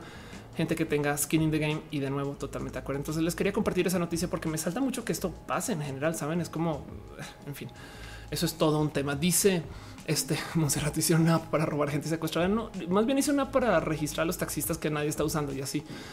Dice Metal Blood. Eh, o sea, al final todo eso es pan con verificación. claro, Jocelyn dice saludos de Baja California. Un abrazo. Niyu Luna dice eh, ya casi no comento, pero siempre estoy viendo. Gracias por estar acá. En fin, les dejo ahí la nota del tema de movilidad porque me rompe el corazón que esto pase. Es, un a ver, em, uno primero que todo estamos pagando por esto, ¿no? Entonces estamos pagando por un desarrollo horrible que nos sirve. Y segundo, esto le pone un freno a las apps que de movilidad que le han rascado mucho a tratar de mejorarse para dar un buen servicio. Yo honestamente soy más usuario de apps de movilidad que servicios de taxi cuando los tengo que usar, porque hay tanto más con las apps. Pero bueno, en fin, este dice Emanuel, habla de la marcha del aborto. Ahorita hablamos del aborto, no te preocupes. Este, eh, sobre todo no en Guadalajara, sino que hablar de lo que pasó en Yucatán, eh, cosas del enchijote. Pero bueno, en fin, antes de hablar de eso, otra cosa que pasó esta semana que yo creo que vale la pena eh, platicar con ustedes, otro abrazo, em, es esta noticia que se está comentando en Twitter. ¿Quién fue que aquí está? Panque de naranja me pone esta espectacular duda. Me dice, oye, em, ¿cómo ves off la nueva controversia en México? Acerca de que será gratis la resignación de sexo y el mundo no sabe qué opinar. Y justo me acaban de decir que en Colombia están tratando de quitar esto y es de oh, qué rudo. Pues bueno, el, para los que no saben qué está pasando, lo que sucedió es lo siguiente: la alcaldía Cuauhtémoc que ha estado haciendo cosas muy progresivas para el apoyo de la gente trans. Eh, perdón, la alcaldía Cuauhtémoc. Aquí está. La diputada propone, una diputada propone que la resignación de sexo sea reconocida como servicio de la salud en la Ciudad de México. Perdón, me salté una nota en desorden porque lo que quería decir es que esta es una propuesta de una diputada que, este, que está con el PRD y que quiere proponer que se paguen las cirugías. El motivo por el cual hablé de la, alcaldía Cuauhtémoc es porque al mismo tiempo que está pasando esto, la alcaldía Cuauhtémoc le está pagando dos mil pesos mensuales a las personas trans para atención médica. Entiéndase, para un grupo selecto de personas se le está dando dinero mensual para que puedan pagar sus tratamientos médicos, cosa que antes se hacía del lado de la clínica Condesa. Para los que no saben, la clínica Condesa es un lugar que te paga tu transición por parte de la ciudad. El tema de la clínica Condesa es que es una clínica especializada de tratamiento para gente con este VIH o SIDA em, o para la gente trans. Y muchas mujeres trans se quejaron de la existencia de la clínica, que suena raro, pero se quejaron porque están diciendo que esta clínica reestigmatiza el ser una persona trans. Es de a ver, ¿por qué chingados yo no puedo ir a una clínica cualquiera a que me den mi tratamiento y tengo que venir acá a la clínica específica donde acá sí? Y es porque no, no, es que las otras clínicas no, podemos ver gente trans. No mames, güey. Eso también está muy mal si lo piensan. Em, y entonces eh, lo que acabaron haciendo es que eh, consiguieron que se le diera dinero a la gente trans para que cada quien busque sus tratamientos y su TRH por su camino, que me parece espectacular. Es un programa piloto, tiene no más a 200 registrados, pero sé de alguien que está pasando por esto y que me dice que funciona muy bien. Vamos a ver por dónde va esto. No dice Ultracat, la gente trans somos gente totalmente de acuerdo. Eh, Ice que dice que le gusta mi voz mientras digo muchas gracias. Eh, Blue S dice cuando vienes a La Paz, quiero ir a La Paz. Ahorita les vamos a un par de fechas de cuando potencialmente estén lugares, pero bueno, y entonces el punto es, ahora están proponiendo que eh, las cirugías, las instituciones públicas puedan ofrecer intervenciones quirúrgicas para la resignación de sexo. Y el mundo explotó con esto. Y, y como dice Panque Naranja, el mundo no sabe qué opinar. Y en eso es que justo abrió un tweet, abrió un pequeñito hilo de pues claro, es que hay tantas cosas que se cruzan con el por qué chingados tenemos que pagar esto que me parecen rudos. Por ejemplo, lo primero que, hay que considerar es por qué la gente estaría en contra de que se le pague la cirugía este, eh, de resignación de sexo a una persona trans. Pues el primero es misoginia, no?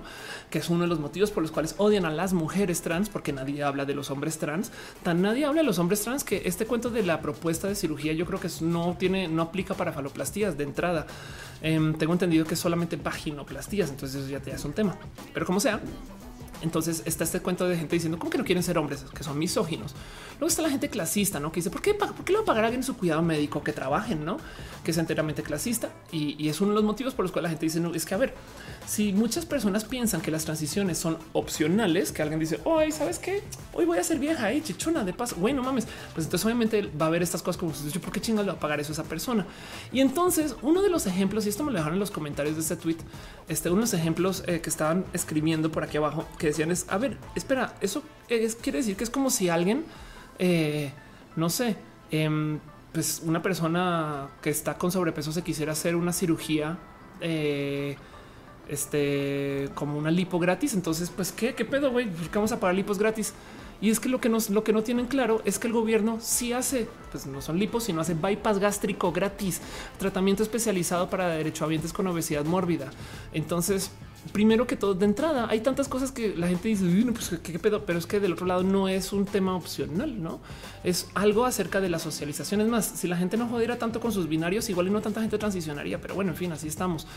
Em, dice eh, Mariano Espino, me alegra que en la Ciudad de México están impulsando este movimiento. Aquí en Colombia quieren quitarla, ya que la cirugía requiere un postoperatorio muy intenso. Y es verdad. Y algunas chicas trans son descuidadas con esto, las dilataciones, que es una lástima. Em, ahora, del otro lado, en Colombia, este, bueno, ¿cómo es que se llama? El, hay un hospital en Colombia en particular donde hacen estas y las hacen muy, muy, muy, muy, muy bien. Entonces en Colombia sé que hay turismo a esta cirugía, que es una lástima, pero pues es que eso de nuevo, ¿por qué las quieren quitar? Pues qué opino, lo mismo que está diciendo acá es literal misoginia, clasismo y transfobia. Fin, gente diciendo yo por qué le tengo que pagar a alguien más sus cirugías de no mamen, güey. Para eso tenemos una sociedad organizada, porque no todo el mundo tiene las mismas oportunidades, no todo el mundo tiene los mismos privilegios y evidentemente hay que balancearnos entre nosotros, no? Fin, así las cosas, lo siento.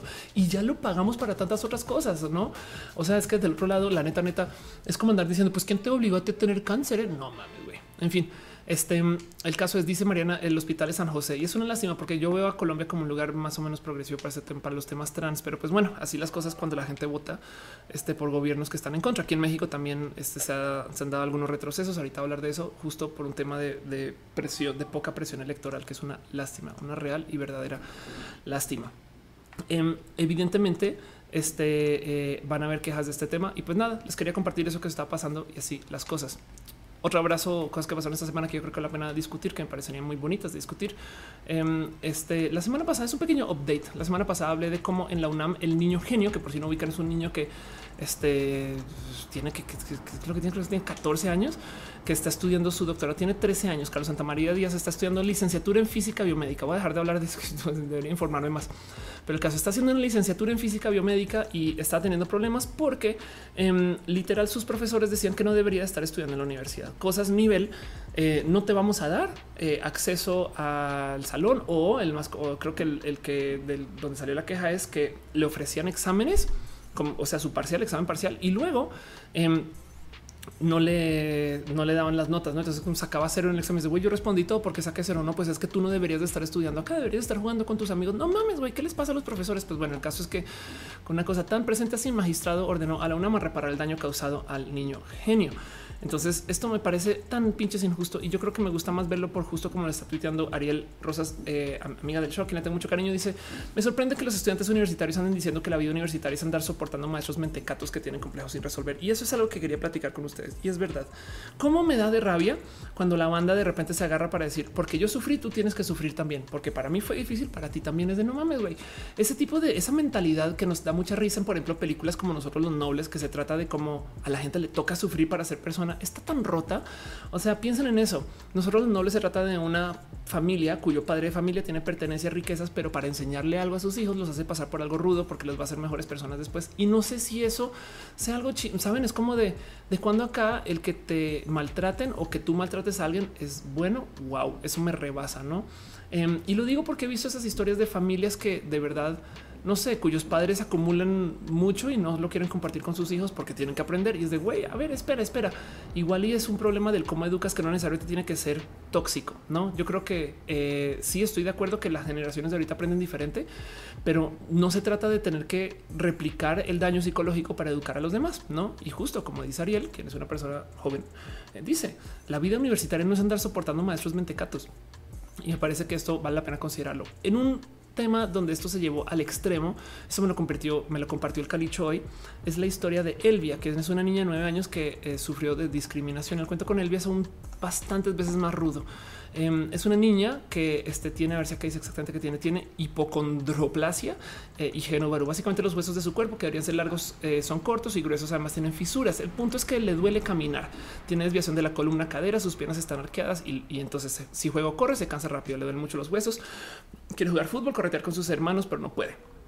Toma eh, medicinas de a diario. Y el caso es que en su colegio, en la escuela, este le sabiendo de su situación, le organizaron como que una clase en particular, no sé cuál, que le tocaba ir a un segundo piso y al fondo de un corredor, a diferencia de todas las otras. Y en el momento que Elvia se quejó diciendo, oiga, no hay chance que puedan organizar esto en un salón abajo para que yo no tenga que subir las escaleras, el colegio no tuvo ningún problema con decir, si puede caminar, puede subir escaleras. No mames. Eso me parece tan pinches roto. Así que acabaron demandando para que del lado de eh, colegio le den acceso. Aquí está. Si él puede caminar, puede subir escaleras. No, entonces acaban demandando para que este pueda tener acceso al salón sin que le duela ir al salón. Hace sentido. Y ese tipo de cosas me saltan porque es justo ese pensar de cómo chingados la gente está acostumbrada a que la educación tiene que ser punitiva. Eso es moralino. Ese cuento de que yo tengo que golpear a alguien para que aprenda, yo creo que se debería de reconsiderar pero desde hace mucho tiempo, mucho, mucho tiempo. Aldo Receta dice: Si yo no sé por qué acosan a un niño, pero es falta de respeto y sentido humano, esos brutos que atacan por el niño que quiero. Sí, que además quiere aprender totalmente de acuerdo. Daniel Altamirena dice: Podrías ayudarme con un anuncio desvergonzado sobre biología sintética. Dime qué anunciar. Este y así las cosas. Que dice la mentalidad mexicana. Me gustaría pensar que es una mentalidad religiosa eh, en el sistema educacional religioso todo es con castigo. De hecho, naces con el castigo original y todo ese cuento. No, en fin, eh, Monserrat dice el dicho de nadie escarmienta en cabeza ajena. Ándale. Eh, Mariano Espina dice por otro lado ya eh, que tomamos el tema de México con el tema trans eh, me entristeció ya que en el aeropuerto no me quieren dejar entrar porque no se aclaré que era trans eh, que una cara es como te digo algo Mariana hay algo ahí raro porque yo yo viajo en Colombia yo tengo mi nombre de güey y en México tengo mi nombre de chica y, y, viajo sin pedos. De hecho a mí me gusta decir que soy trans no pasa nada se apenan ellos este como que no sé em, no, no me parece o sea digo, no, digo, yo estoy muy orgullosa de ser trans también y entonces como que igual lo platico mucho, pero nunca me han dado lata. Ahora puede ser nomás cuestión de suerte. Eh, tuve un caso en particular hace muchos ayeres donde sí me molestaron entrar a México, pero porque no podía hablar entonces, no sé. Pero bueno, el caso, volviendo a los temas, dice Iram, em, eh, no tiene mucho que ver con ese tema, pero se puede ser genderqueer y pansexual si te identificas así. Sí, MK12 dice también eh, sale información por la cual se menciona que el chavo tiene muy buena memoria, em, pero que tiene importantes lagunas de información y por ello en varias clases obtiene notas bajas. Ándale. Este Mariano Espina dice les cae mal, deje, de andar de alzada, vieja. te estoy molestando. ¿eh? Em, bueno, así las cosas, otras cosas que pasaron esta semana y mientras tanto vayan contándome ustedes qué opinan de todo eso, cómo se sienten con esto. Es, es como igual y igual y yo ahora soy muy sensibilona, muy flash, muy no, no sé. Bueno, Tutix llega desde Chile, dice llegué tarde porque venía tarde, leí el nombre del directo y me quedé, me quedó clarísimo. Ándale. Pues sí, la neta sí. De hecho, ya no hay que este, leer nada porque solamente con pensar yo les transmito la información y estamos. en fin, este. Otra cosa que pasó esta semana de la cual sí quiero platicar, eh, que me parece espectacular, es que nada más y nada menos tenemos el aborto oaxaqueño. Dice René, a quien amo. Gracias Congreso, Congreso oaxaqueño por estar de lado correcto la historia. Tenemos aborto legal en Oaxaca, eh, está despenalizado con 24 votos a favor. Congreso Oaxaca aprueba el aborto legal. Esto me parece es un éxito total y es considerar que ahora Oaxaca, este estado del cual nos gusta entre comillas, burlarnos o que la gente culturalmente genera mucha burla de, tiene matrimonio igualitario, tiene aborto, este y tiene una cantidad de cosas muy bonitas que lidian desde su mera cultura. Ahora recordemos que esta noticia tiene, o sea, para que vean el cuánto se le ha dado la vuelta al tema de la, del gobierno actual de Oaxaca.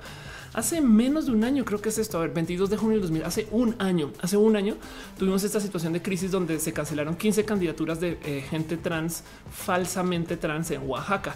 Este eh, el cuento aquí y yo como lo hablé en este show es quién es una para decir que alguien es trans y que alguien no es trans, que es complejo.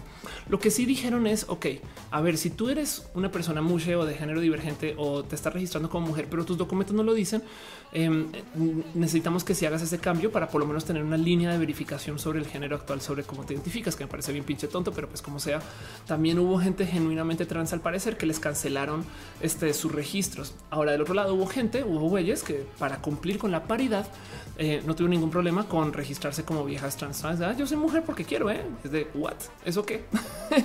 no, entonces pensemos que esto fue hace menos un año em, y estaba pasando esto, esta discusión y pues con este entonces pensamos, claro, pues pinche Oaxaca, no sé qué, pues bueno, ahí ven que Oaxaca tiene el aborto. Y lo digo porque este tipo de cosas hoy en día, después de, miren, yo estaba en Yucatán cuando pasó el primer voto donde no se ratificó el matrimonio igualitario me sorprendí y tuve un momento muy de activista novata de güey, es que la neta, neta, igual y no tienes que dar nada por hecho. Como que yo ya había visto que estaba pasando el matrimonio igualitario en tantos lugares del país que mi cabeza es güey, esto es Yucatán. Obviamente va a pasar en chinga que hay un chingo de gente gay. pero no sucedió. Em, y, esto entonces nada, pues me rebasa porque no hay que dar nada por hecho. Justo y curiosamente, esto me lo compartió este Mr. Polvorito Tus, em, que me está diciendo que ahorita en Puebla, em, esto es como, o sea, esto tiene horas. Justo van a quieren reafirmar un cambio. Eh, este aquí está. Eh, eh, el punto de sentencia de sentencia la primera sala que invalida la interpretación del artículo de la Constitución de Puebla donde dicen que para perpetuar la especie se tiene que hacer que el matrimonio sea solamente entre un hombre y una mujer. Ok, em, entonces el tema es en Puebla no hay matrimonio igualitario. Para no más dejarlo en claro, sí hay matrimonio igualitario a nivel federal, pero a nivel estatal, cada estado también lo tiene que ratificar según lo que se dice en la Corte Suprema.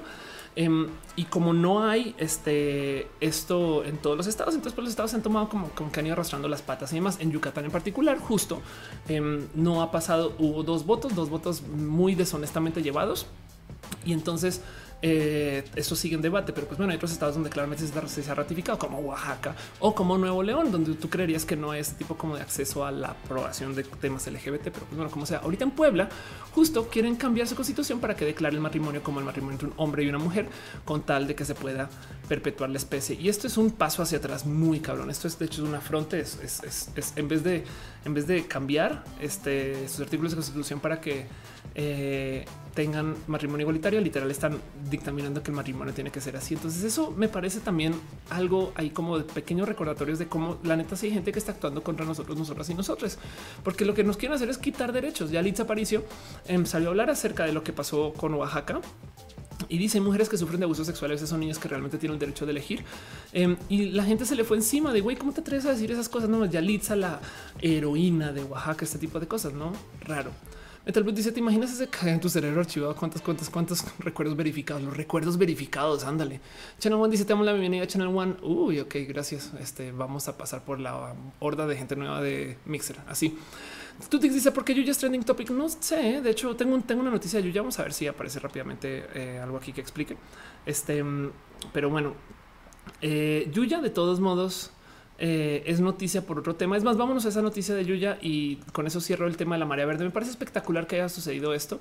Em, yo creo que eh, tenemos mucho por delante y tenemos que, es más, saben que antes del tema de la marea verde, eh, ¿dónde estás? Mm, ¿Dónde estás? Es que saben que es que la marea verde en particular es porque además pasó el 28, aquí está, pasó el Día de la Acción Global por un aborto legal y seguro, ¿ok? Que es el 28 de septiembre, cada año convocado por los grupos de mujeres del movimiento feminista, em, donde eh, aquí está, la iniciativa surgió en 1990, acá suceder esto. Entonces la Marea Verde también es este como gran movimiento que promociona o que se hable por lo menos del tema este, del aborto legal y seguro. De nuevo, no quiere decir que esto implica em, que, que, la banda tenga que abortar, saben? Es como el tema es que hay mucha gente que confunde legal con obligatorio, ¿no? Y pues no sé por qué les encanta a la gente del ámbito conservador colgarse, perdón, un abrazo a Sofía por esta foto de paso, les encanta a la gente del ámbito conservador colgarse, que ahora les va a tocar a todo el mundo abortar y es de no, no funciona así, la gente ya que estuvo marchando, este, hubo una cantidad de reuniones de más, eh, me gustaría nomás dejar esta foto que me pasó eh, Carelli de cómo quedan las cosas en, este, en Yucatán Em, porque pues sí, la verdad es que de repente mucha gente ha estado eh, poniéndose muy agresivas con este caso. porque hay tantas mujeres que se están poniendo furiosas con los, em, este, con la ciudad en sí? Pues porque por lo menos así nos pelan. Em, Metalboot dice off verificando a Yuya. Bueno, este no en el caso de Yuya en particular es que hay una noticia por ahí enredada, pero no creo que sea por eso. Entonces, eso, esto sucedió y no más sépanlo. Em, dejo con ustedes un poquito el que piensan con esto, cómo se sienten este, y cómo lo viven tal cual. Pero bueno, en fin. Em, otra cosa que pasó eh, esta semana y justo hablemos del tema de Yuya. Yuya, por si no ubican, Marianne Castrejón. Eh, no sé si por eso es trending topic, pero yo había levantado la nota ahorita. Eh, y es que resulta que hay una cosa que se llama los premios Belisario Domínguez, em, que aquí están donde nominaron a varias personas famosas, conocidas este, o muy logradas para que eh, nada, pues para que se dieran un premio, no el premio, premio Belisario Domínguez, donde cualquier persona pudo nominar a cualquier persona. Pero el cuento em, es que eh, la medalla en sí se entrega este, según quien nomine. Y, pues de ahí se cuentan nominaciones y entre esas personas nominadas apareció Yuya. Esto no quiere decir que vaya a ganar, esto no quiere decir que esté en competencia, pero de repente mucha gente le saltó que, o sea, en este lugar donde están Guillermo del Toro, donde está López Obrador, también está Yuya, ¿qué les está pasando? No em, dice, o sea, ¿por qué ponemos ahí una youtuber? Y solamente les quiero recordar algo. Primero que todo, Yuya ha estado recibiendo mucho hate eh, eh, y nomás para que les dejen claro. Eh, Marianne es no solo una youtuber grande, es la youtuber, es la mujer youtuber con más suscritos del mundo. Ok, quiero repetirles, es una youtuber de 24 millones de suscritos. No hay ninguna mujer en el globo terráqueo que tenga más suscritos que Marianne. Este y eso de por sí ya es mérito, saben? O sea, como figura mediática tiene más capacidad de comunicación que cualquier persona en todo el país o en Latinoamérica. bueno, cualquier mujer. Este Fabián Ramos dice: Acaba de llegar a checar la página de clínicas de aborto. Dice que el aborto ya es legal en todo México, al menos en casos de violación. Es en riesgo de la madre, aunque faltan legalizar a nivel eh, libre elección antes de las 12 semanas. Ok, qué chido. Dice: Ja, cayó el hate. Este eh, creo, a ver, este vamos a ver si hay algo más pasó con Yuya, porque me gustaría, me gustaría. La verdad es que no, no, no, no, no, no topo porque más a menos que de repente alguien la haya mencionado ahorita y se haya vuelto mágicamente este eh, trending topic por otro motivo. Pero bueno, eh, ah, ok, ya es un chisme. Ok, una relación que sucedió entre Yuya y Beto Pasillas. Ok, y así las cosas. Y eso es un tweet que tiene 1400 likes. Entonces, seguramente por ahí va. Imagínense el ex de Yuya haber aguantado a estar oculto porque la morra quería privacidad. Luego menos de cinco meses consigue otro novio, si lo presume. Ok, en fin, chismes. Pero bueno, el punto es mucha gente estuvo como aventándole odio a Yuya. Le tengo mucho cariño, apreciación. La verdad es que Yuya es hecha por su propia cuenta. Es una chamaca con navaja que se sacó adelante para hacer esta comunicadora, saben? Entonces eh, me parece espectacular considerar que alguien puede hacer así y así de importante y su vida no nos vamos a zafar de. Yo conozco gente que me dice yo soy generación Yuya. Ahí les dejo. Pero bueno, Metal Blue dice su nominación demuestra su influencia. Exacto.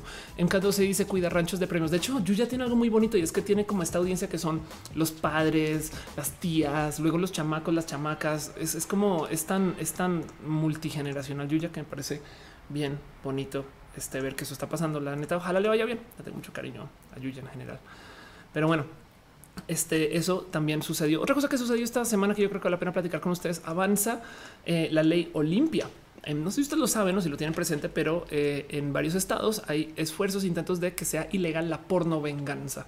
¿Qué es la porno venganza?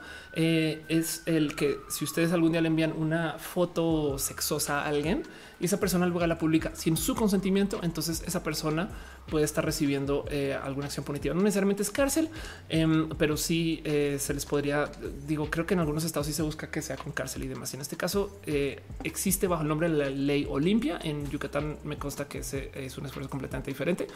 Em, pero como sea, el punto es que eh, hay 11 estados donde eh, se están a dos de aprobar una ley que justo va a llevar a que sea eh, completamente ilegal que ustedes pueden puedan publicar fotos sexosas de una persona sin su consentimiento. Esto de paso, digo, no solo se trata de los exes mal viajados que de repente publican las fotos sexosas de alguien, sino también es porque hay sitios que se dedican a publicar el pack de niñas chiquitas. Este, mm, las niñas chiquitas, entiéndase, saben si ustedes mandan una foto sexual y de repente resulta que hay websites que venden packs que está roto de considerar, saben? Entonces, pues bueno, el punto es si ustedes están en alguno de estos estados, vayan pensando dos veces si tienen fotos sexosas de alguien y quieren este, este manipular o, despotricar o demás. Es como que o, de plano, si quieren ser parte de este como tráfico de eh, se llama eh, justo la sextorsión cuando quieren manipular eh, los deseos de alguien por medio de ofrecerles este, estas, estas fotos. Em, y, me alegro, me alegro mucho que esto esté pasando. Justo el tema del, ciberacoso, yo creo que se debería tomar bastantes veces más en serio. Y el Catarriba, la ley olimpia, de acuerdo, Gama antes dice, dicen que es incorrecto. El nombre, pues no es porno, es intimidad, no es venganza. Ellos no hicieron nada. Sí, es te digo algo, esos son yo creo que detalles mínimos. La verdad es que yo prefiero que se le llame así, que sea escandaloso. Es lo mismo que decir que una persona es homofóbica y no este homodistante. No sé, sabes, no, güey, yo quiero decir que tienes una pinche fobia. Yo sé que no, es un caso de fobia, estás pendejo, es lo que estás, pero pues bueno, si te digo que tienes fobia, entonces ahora yo estoy causando shock al solo decírtelo, no? Pero bueno, en fin, es la ley Olimpia este, que de la cual he hablado acá bastante, eh, sobre todo por lo que sucede en Yucatán. Monserrat Murato dice: No tengo computadora, estoy en móvil. Puedes volverlo a mandar viendo si no se fue una palabra. ¿Cómo? Creo que sí. en fin, Metal Boot me dijimos hasta recordar el caso de Michael Bief por ahí en el 2000. Sí, pero hasta ahora en México se está discutiendo y así las cosas. En fin, otras cosas que pasaron esta semana. Em, hay un tema en particular que quiero platicar que me compartieron. A ver si lo topo aquí, que parece muy pinches bonito. También otra noticia, cosas bonitas que pasaron esta semana que yo creo que son chidas y chulas. Eh, nada más y nada menos que Patricio Manuel, un hombre trans, este va a ser eh, representante de una marca en el tema de boxeo. Esto suena a ligero y tonto, pero a ver que una marca se quiera aliar con alguien eh, trans en particular, yo lo celebro cada vez que cada vez que una marca me quiere patrocinar a mí o me da dinero a mí o me ayuda a mí o, cree en mi causa, para mí es muy especial. Y en el caso de que un hombre trans lo ser parte del mundo del boxeo, que no sé si lo saben, es altamente homofóbico, em, me parece espectacular. Em, hay mucho que hablar también acá acerca del mero binarismo asociado, porque como sociedad celebramos que a una mujer trans se le deje ser mis universo y a un hombre trans se le deje ser una imagen de boxeo. Eso yo creo que también vale la pena platicarlo como así de lado. Pero otro lado me parece espectacular. Solamente quería darles así como una celebración en público que ustedes sepan también de la existencia de Patricio Manuel. Googleenlo, es una persona espectacular y sí es guapísimo también. Dice este Luis Plasencia, mi suscriptor número 50. Bueno, eh, Monserrat dice se quedó atrapado en un comentario, pero móvil solo me da la versión. Lo siento. Eh, intenta vía web, quizás, o en otro servicio que no sea Twitch, sino YouTube. Monserrat Muerto dice no tengo computadora, este móvil, pero ya te había leído. Entonces, eso eh, creo que también me parece muy pinches bonito para que sepan qué está pasando. ¿Qué más tengo yo en ustedes? Creo que es el último abrazo de cosas que tengo esta semana por mencionarles a ustedes. Eh, no más quiero, antes de irme con los dos o tres temas que quedan hacer una pequeña recomendación em, de literal de mi sección de recomendados. Les recomiendo. Ah, caray, chingados. Les di un escaletazo horrible, no? Perdón. Entonces vamos a hablar de mi sección de recomendados. Este. Eh, y no más quiero recomendarles a nada más y nada menos que a René Ghost, quien acaba de entrar a este departamento. Em, ¿Quién va a estar de gira por México? Para los que no ubican a René en papel, busquen a René. Pero sepan ustedes que esto a su ser va a estar haciendo gira eh, en México y entonces vale esta lista nomás. Nogales, Nogales, Arizona, Los Ángeles, Hermosillo, Ciudad Juárez, Ciudad Juárez, Chihuahua, El Paso, Ciudad Juárez, Zapotlanejo, cara, todavía no puedo con esa palabra. Perdón si ustedes viven en Zapotlanejo y aquí estoy yo asesinando su ciudad.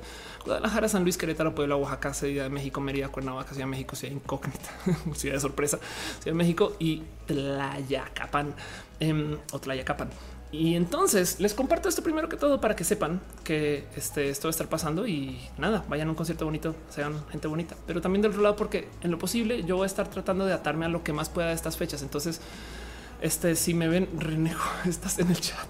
Si me ven este, en alguna de estas ciudades, es por este motivo. Entonces, igual y nos vamos a dar abrazos en todas estas ciudades y las cosas. Pero bueno, en fin, dice este soy trans, pero ¿cuál es? Soy pansexual, soy pansexual y así las cosas. En fin, bueno, una pequeña recomendación, cosas que van a pasar esta semana que yo creo que vale la pena que sepan que están pasando. Y pues ya, la última cosa que tengo con ustedes eh, antes de ir a los dos temas que tengo así como más importantes para levantar. Vamos a una sección que yo me gusta llamarle como una sección. Me explico. Puse un tweet hablando de un tema este eh, horrible que se volvió más o menos viral. Lo que me preguntaron también mucho, como lo de los tacones que les estaba contando ahorita. Em, y es una noticia que pasó que es horrible, horriblísimo. Em, que de hecho es una lástima que tengan que reportar ese tipo de cosas y, es, el doble horrible porque sucedió enfrente de todo el mundo. Pero es que bueno, el caso es que en la feria Chapultepec cayeron dos muertos en un juego en una montaña rusa em, por irresponsabilidad por parte de tanto la administración de la montaña rusa, eh, mantenimiento y sobre todo por el cómo lo llevaron desde la comunicación. Esto fue horrible de ver en tiempo real. Em, de repente eh, mucha gente estaba grabando videos y pum, no? Entonces hay un video de cuando sucedió el acto. Eh, y luego también hay como estas reacciones por parte del parque o bueno, de la feria que le decían a la gente, por favor, no salgan de acá, los dejaron encerrados. En fin, todo eso sucedió. Este mm, tú te dices, ¿por qué no toca algo en vivo? Porque los va a tocar en los conciertos, no? Pero bueno, eh, escribo la René igual y se anima. El caso es que eh, me rebasa ver el cómo responde la gente a esta situación. Primero que todo, me parece loable, horrible, eh, me parece, eh, o sea, totalmente reprochable que se permita que por mera falta de buen mantenimiento y que tengan buenos estándares pasen estas cosas. Y los accidentes son rudos, pero luego me parece más cruel que la respuesta a los accidentes sean, ¿sabes qué? No te vamos a dejar que digas nada, no mames, güey.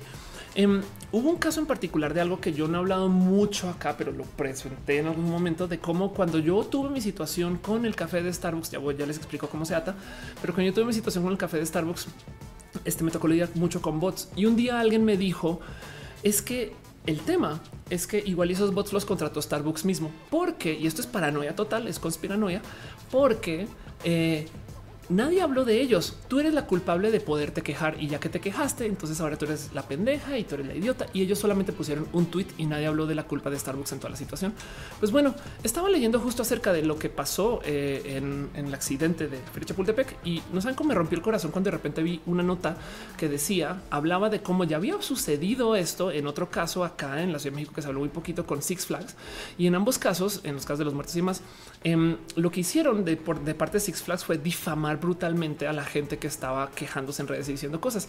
Y como dicen acá, difamaron contra el niño e incluyeron bots. Y cuando leí bots incluidos fue de qué locura pensar que esto pueda suceder. Entonces, por eso les digo, me explico, porque comencé a tuitear de esto. Lo primero que comencé a decir es que la industria de los bots es muy tóxica, porque me muere la rabia que tenemos, la neta, tenemos hoy en día gente que se ha sentado, ingenieros, programadores que se han sentado a escribir, a escribir software que permite que alguien pueda usar bots pues, para fines nefastos, como lo que son en este caso, el literal hacer que alguien se sienta mal en redes o hacer que alguien se calle o que se hable más de un tema.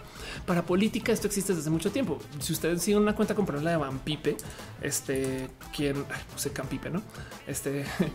Eh, van a ver que casi que todos sus tweets, como son de índole política, automáticamente están llenos de una cantidad de odio de bots, no? Y, gente este, publicando cosas que ni siquiera lee su cuenta, que se nota que están ahí publicando en modos automatizados, no? Em, y esto es un decir, pueden hacer lo mismo con cualquier político. Digo, yo levanto la cuenta de Pipe justo porque eh, nada, porque pues porque pues, así de eso habla, no? Em, y entonces, y lo conozco muy bien, es una, es, como muy buen amigo, pero pues como sea, el punto es, em, me da mucho dolor de estómago que exista esta industria de los bots y que las empresas lo estén usando para sus fines, la neta, neta nefastos, ¿no?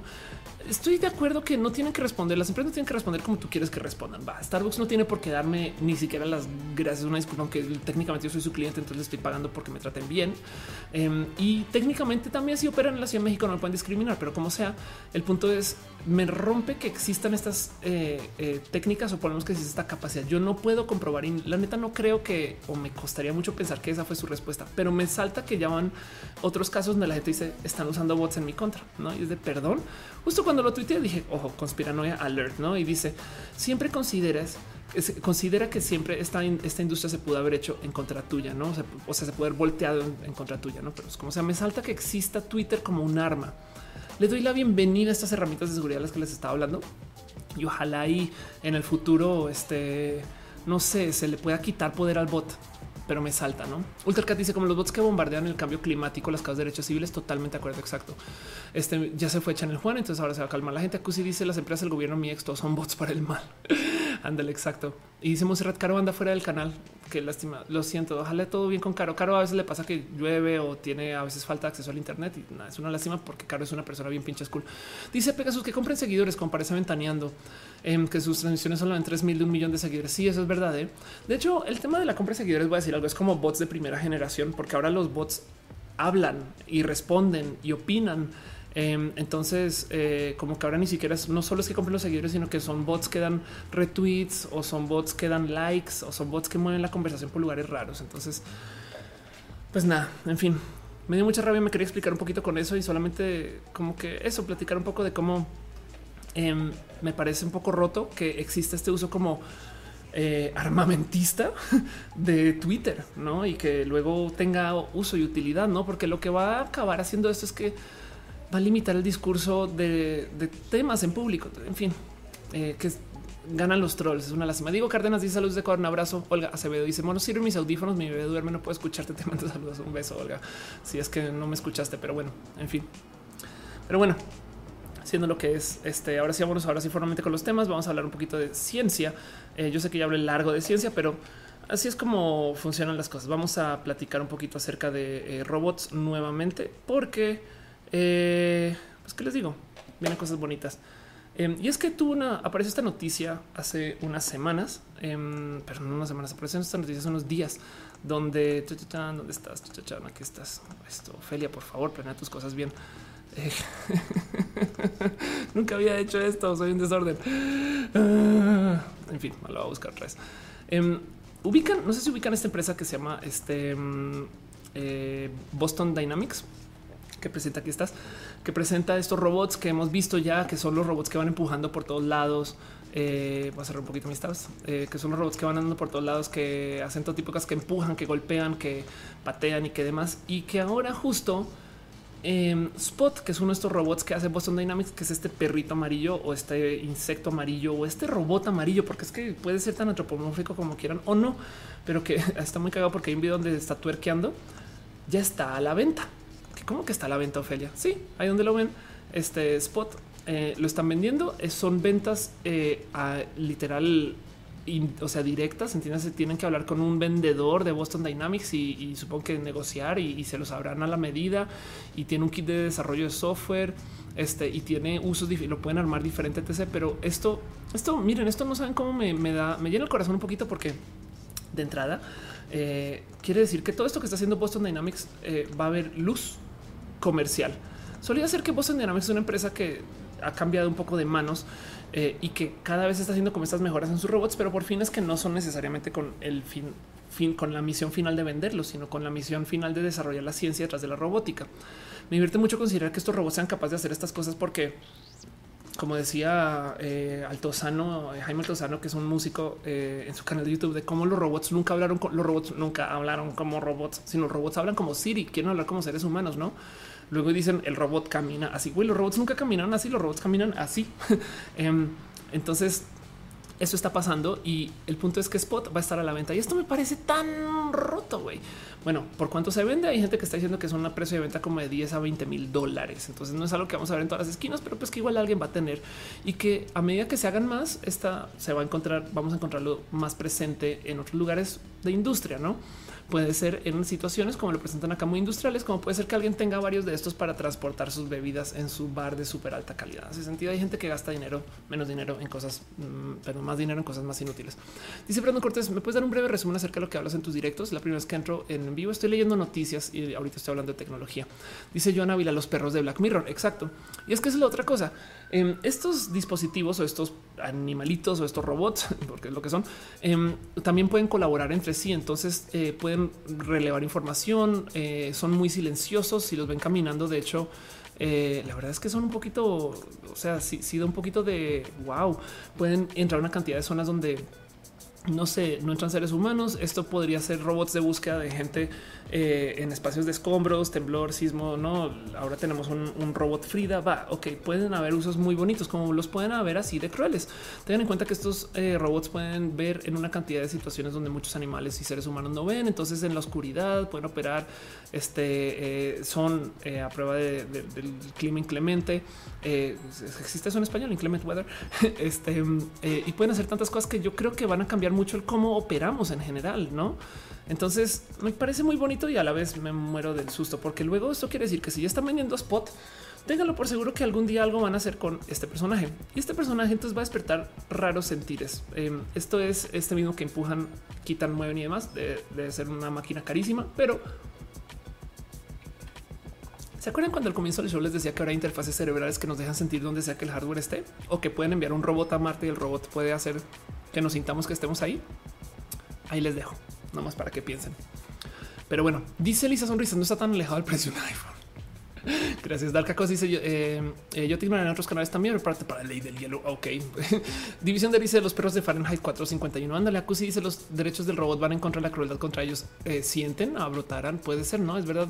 Ultracat dice hay robot. Ándale. Monserrat Morato dice niños. Os quería presentarles eso un poquito porque este, la verdad es que me salta mucho que esto esté pasando. A ver, Boston Dynamics ha ha, mejorado mucho. Em, voy a ver si encuentro el primer video de Atlas caminando, a ver, Atlas Walking. Eh, nomás para que entiendan. Eh, Atlas hace tres años a duras penas podía caminar. Eh, ah, caray, que, los ads. Em, y, el cuento es que todo esto ha sido como aprendizaje casi casi que sobre la marcha sobre el uso de como pues de nada, de a medida que lo van presentando y lo siguen presentando al Internet. Como sea, Boston Dynamics en particular eh, hace tantas cosas que no se nos cruza por la cabeza que pueden ser extensiones pues de la mera formación de como especies. A ver, eh, les doy otro ejemplo. Em, eh, Disney Athletics Robots. A ver si aparece así. Eso es a Stunt Robots. Ok, eh, Stunt Robots. Esto lo, lo sabemos acá varias veces, pero por ejemplo, estos son robots que usan en Disney este, para no tener que usar eh, atletas o acróbatas para grabar cosas. Entonces, en vez, de, en, vez de en vez de enviarle un ser humano para que haga este tipo de giros y piruetas y más para las películas, usan robots. Estos no son personas, son robots humanoides que tienen esta capacidad de mantener el balance como cualquier pues, persona, solamente que su cuerpo no está en riesgo, es un robot.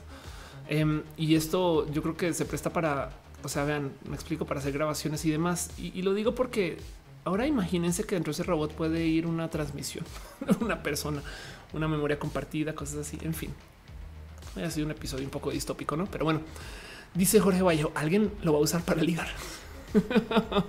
Fabián dice para cuando la robó limpiada sería espectacular. Monserrat Morato dice por eso la abuela, la voz de abuela acusadora, juegos de manos son de villanos. Uriel Torres dice me gustaría un exoesqueleto, tengo muy poca fuerza física. Ándale. Sí, de hecho te, deja la pregunta, ¿no? De, si puedes usar un robot para hacer estas cosas por ti y, todo, y tú vivirlo de modo remotos, pues eso, ¿no? Este, a ver si encuentro un video que me da mucha risa, este, eh, de considerar que, eh, ah, qué cagado, güey, hicieron un video de que ahora, ahora el robot de Boston Dynamics eh, puede pelear de vuelta. Pero no, esto es, esto es meme. Sí, esto, esto obviamente es meme. No que lo empujan y punk. Em, pero bueno, me da mucha risa considerar que justo nuestra idea de nuestra idea de que es un robot versus que es un robot, saben, es como eh, esto es un robot según, según los humanos. No es, como esto. Esto es lo que hace el robot. Según los digo, es un baile específico, pero es como que está haciendo, está haciendo el robot.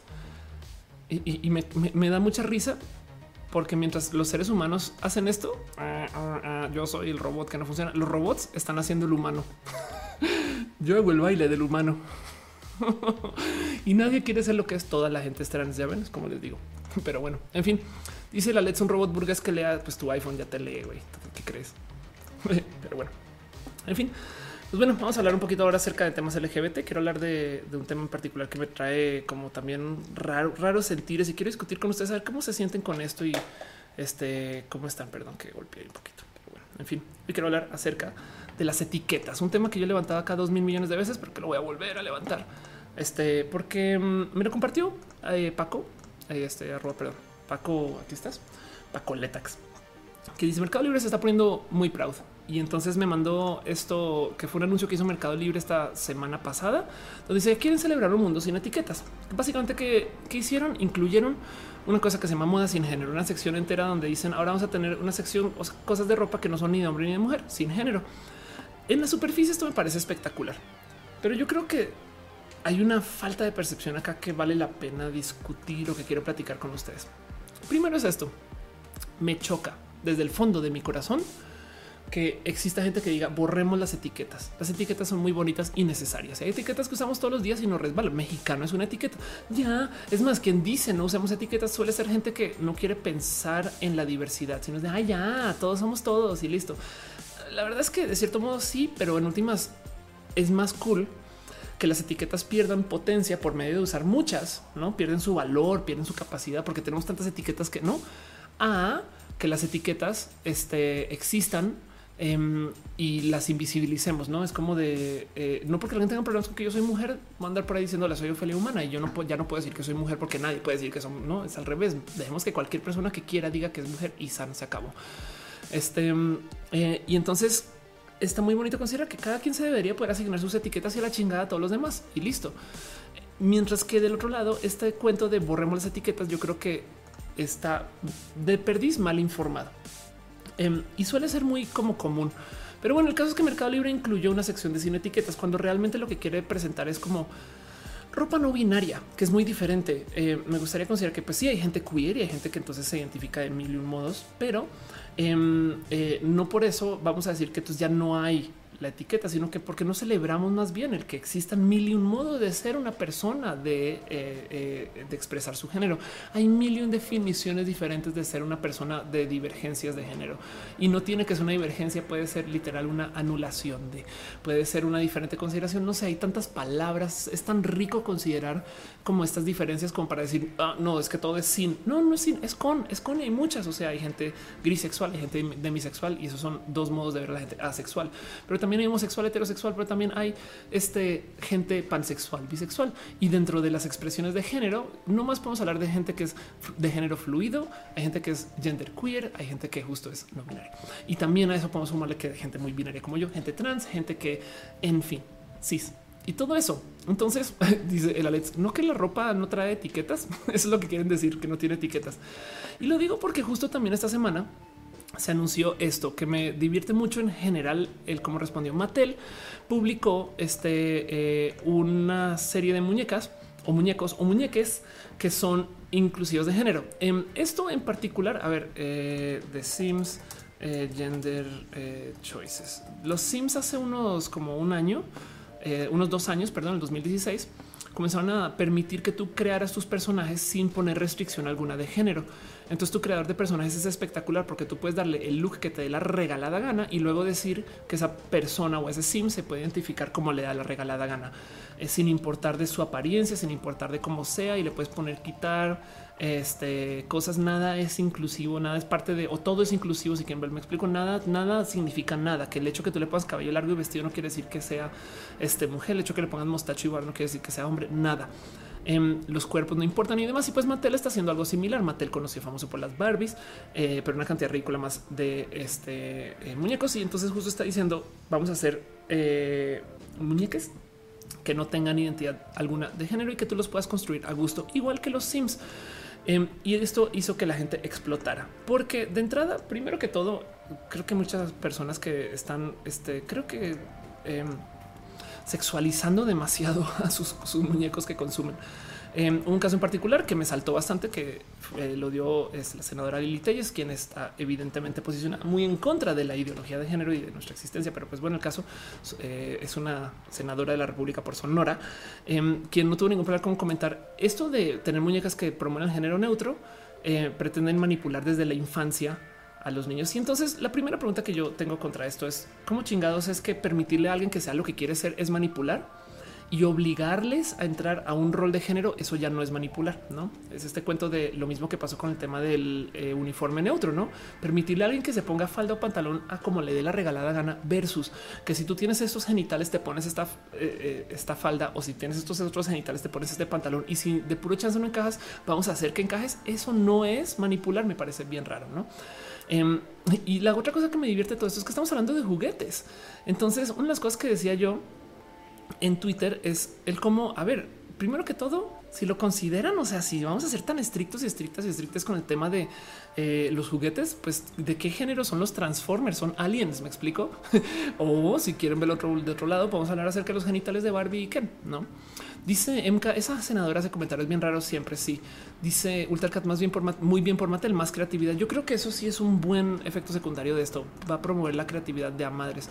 Eh, va a dejar que la gente juegue como quiere jugar y, va a enseñar que hay mil y un modos de expresar tu cuerpo y ya. Y va a incluir también un nuevo segmento. También no podemos olvidar que eso es una empresa haciendo una presencia, evidentemente. O sea, están tratando de sacar dinero de un nuevo segmento que no sabían que existía hace cinco años. No lo pongo en duda.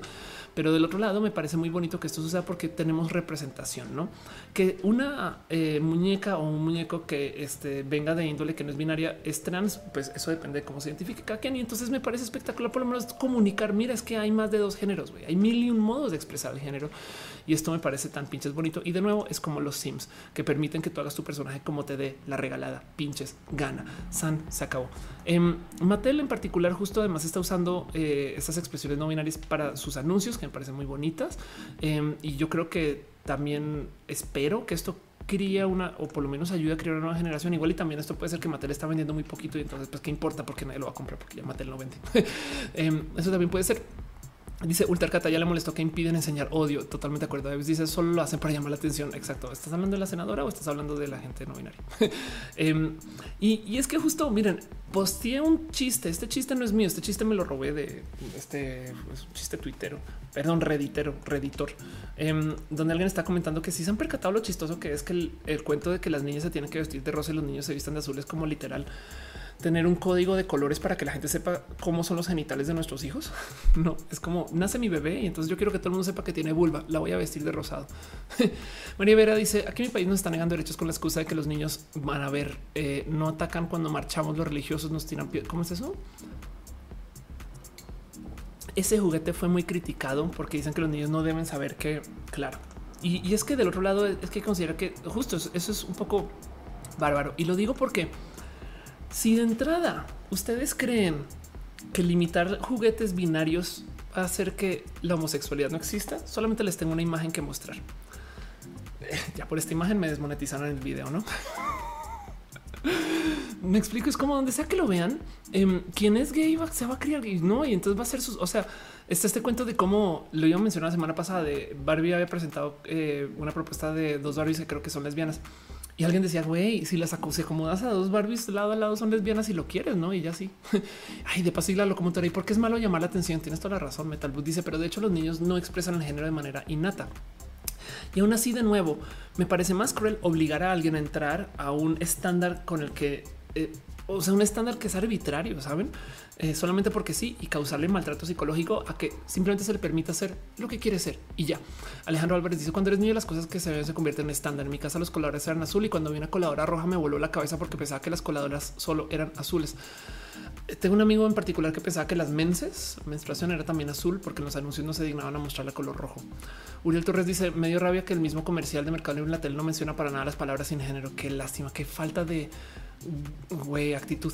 Alex dice de repente quiero ver tu historia. Adelante. María Vera dice si nos, atacan, perdón, si buscan información sobre marchas LGBT en Paraguay. Lo siento.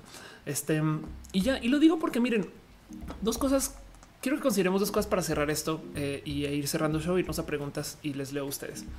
La primera es entender que de entrada, de nuevo, tenemos una de estas situaciones donde nos están dando más opciones sin eliminar lo que ya existe y la banda se pone punk. No es ese cuento que yo creo que el momento que cuando tú como grupo, grupo conservador, sientes que te están obligando a vivir algo nuevo, entonces estás de cierto modo confesando que sabes que estás oprimiendo a alguien. Me explico.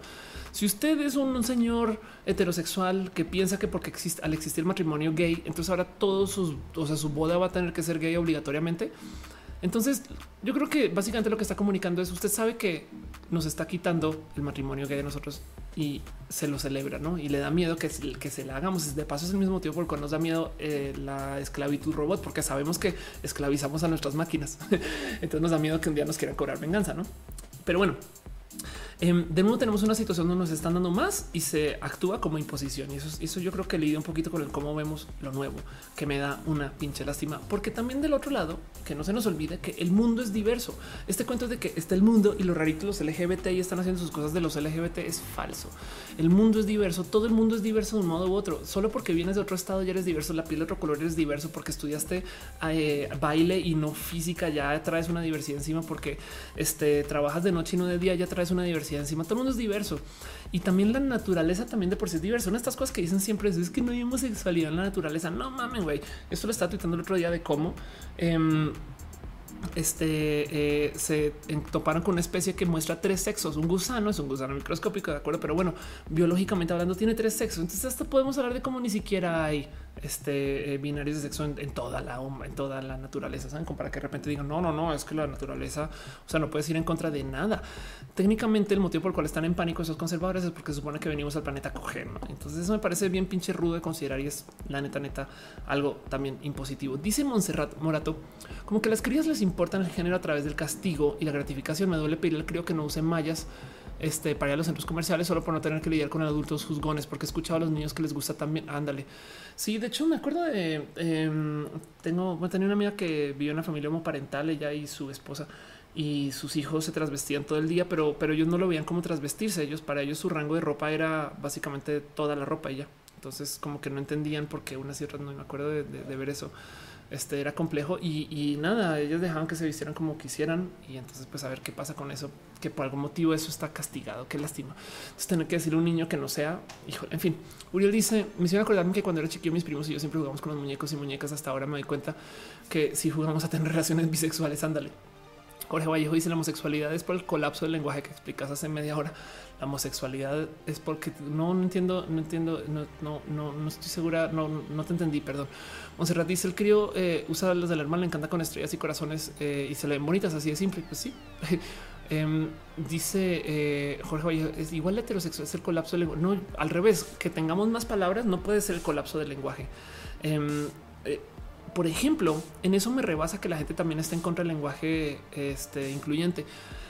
Te estoy dando más palabras para que podamos definir más cosas y la gente prefiere hablar con menos, que es una posición, digamos que filosóficamente corrupta. Pero bueno, María Vera dice aquí soñamos con que la sociedad permita eh, juguetes diversos. Es que no, a ver, a ver, a ver, a ver, un momento. Los juguetes ya son diversos. Más bien eh, lo que hay que aceptar es que lo son, porque les voy a hacer una pregunta. Em, a ver, ¿cómo sabemos? Porque los conservadores dicen es que tú eres mujer solamente si naces mujer y si tu genética es mujer. Ok, chingón. Y entonces, ¿qué hacemos en esta situación? ¿Quién es hombre y quién es mujer acá? ¿Me explico? Esto es lo que más me rebasa. es aquí es donde sale a relucir la verdadera hipocresía de la gente que está en contra de todo aquello, pues la ideología de género, que sin pedo alguno dicen que hay ahí un niño y una niña o un hombre y una mujer. y es de, perdón, o sea, es más, en dibujo, ¿no? Em, no tiene su genética, no tiene sus genitales, ni siquiera tiene la voz. Eh, pero entonces, ¿en qué momento resulta que y por qué una tiene expresión de uno y el otro? ¿Y por qué leemos uno, uno y por qué no? ¿Por qué a la gente le vale gorro tildar acá género y cuando se trata de un ser humano, pues porque con los seres humanos empatizan y dan ganas de chingar y entonces les ataca, o sea, se identifican. Y siento yo que volvemos a ese punto de a mí me hicieron sufrir por mi género, entonces yo hacer a otras personas sufrir por el género. Yo para ser mujer me enseñaron que tengo que cumplir con 15 cosas. Entonces, ¿por qué de repente tú, porque te, te pones una peluca, andas hablando en femenino? No mames, güey, no es así. Sí, sí es así. La verdad es que es así. Solo con que te identifiques y te puedes desidentificar, puedes traer encima muchos modos de no ser parte de este binario. Entonces, eso hay que desarmarlo. Y lo digo porque tenemos muchas cosas enfrente que me parecen bien pinches tóxicas. Hay un tweet muy bonito que está poniendo este Elvira acerca de la expresión de los cuerpos de los demás. Y es que también tenemos una cultura horrible de opinar de todo lo que pase con los cuerpos de los otros. Como dice acá, nunca opines sobre un cuerpo que no es tuyo. O sea, no seas una caca. Em, y es porque justo eso, nadie, a nadie le nadie debería de traer estas como sentires de todo lo que le pertenece a alguien más. Y yo creo que eso es lo que hace la gente del ámbito conservador que tanto me molesta, que por mí que manejen sus loquísimas reglas de cómo comportarse con la vida por su cuenta. Pues que no vengan de repente a decirme a mí eh, cómo comportarme con mi cuerpo, porque que eso que, perdón, es mi cuerpo, vaya usted a cuidar el suyo y así las cosas, ¿no? Em, porque esto justo que, que, dice aquí la senadora Lili Telles es en qué momento eh, busca una manipular e imponer y del otro lado el permitir la libertad no este es el enemigo, no? Y lo que hacen ellos y ellas eh, y ellas de dejar este esta como obligación de que tú tienes que cumplir, eso ya no es manipular, no? Pues bueno, con eso cierro tema y me voy a preguntas con ustedes y leo sus opiniones y el cómo se sienten. Y nada, les doy un agradecimiento especial bonito por acompañarme hasta acá. Este y no más por repasar de todo lo que hicimos hoy. Em, platicamos eh, un poquito, fue el Día Internacional del Podcast. Eh, hablamos también acerca del señor Internet. Eh, hablamos del Nerdcuentro. Hablamos del show que viene, que es el 4 de octubre. Entonces, nomás vuelvo a repetir eso. No se les olvide, por favor, si pueden, dense chance y, si pueden, si pueden de verdad este, em, guardar su lugar, lo apreciaría mucho, porque luego hay mucho, mucha planeación se hace alrededor de cuánta gente tenga su lugar reservado. Pero bueno, va a estar allá, va a estar Elisa Sonrisas, quien está aquí en el chat. Muchas gracias, Elisa, por pasar a saludar. Va a estar Verónica Roche también. Este y va a ser un pequeñito show bonito de comedia, pero bueno, también hablamos acerca de eh, lo que viene con el tema de transferencia de memorias eh, y recuerdos por medio de literal eh, envío de memorias a otra persona. hablamos de los cambios de seguridad, las cuentas verificadas, hablamos de las apps de movilidad, hablamos de la resignación de género en la Ciudad de México, de Patricio Manuel, Oaxaca, la Marea Verde y hablamos este, también de Yuya y la industria de los bots. Luego hablamos también acerca de los robots de este Boston Dynamics. Y ya no es aquí. Pero bueno, ahora sí, vamos ahora sí con las preguntas. Les leo a ustedes el qué opinan, cómo se sienten, este y cómo van. Muchas gracias por acompañarme hasta acá. Es un show chido. Pero bueno, dice Cusi, quiero ir, me puedo quedar en tu casa. Eh, puede que en el comedy existe un lugar donde dormir y nos quedamos hasta tarde. Siempre me quedo hasta muy, muy tarde. Monserrat dice eh, su respuesta también se te puede dar luz como de cómo se socializan géneros alrededor de forma inconsciente.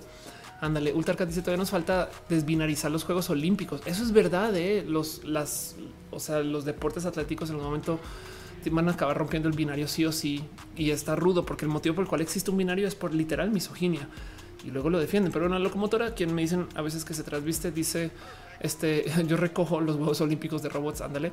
Dice Alex Dos, tiene los ojos rojos. Estoy cansadita ya. Estoy cansadita. Sí, las cosas. Psicoanalista dice: eh, Mándame saludos. Un abrazo. Psicoanalista me saca Monserrat Morato. Dice: Con los críos, ellos preguntan cuando no están seguros de cómo hablar a la gente. Dicen que no quiero ser grosero, pero es ella. Ay, qué chido que los hablan así. Sam Croft dice: Perdón por llegar tarde, para que no te preguntes. Estamos, no te no te preocupes, estamos en preguntas. Ya, estoy cansada. ¿eh? Em, dice Gamolantis, miau, miau, miau. La locomotora dice exijo los huevos. ¿Con, con what? ¿De qué hablas, güey? Pero bueno, en fin, así las cosas. Este, nomás por mostrarles qué está pasando hoy de nuevo. Estoy justo eh, transmitiendo desde mi casa. Que no se les olvide que la próxima semana no voy a estar. Voy a estar, a desaparecer una semana, quizás dos. Y así las cosas. Khaled dice un momento que Wally y Eva tienen más empatía entre las otras especies del planeta que las mismas personas que abandonaron. Es verdad. ¿eh? Em, dice Monserrat tiene una tía trans bien cercana. Qué chido, qué bonito.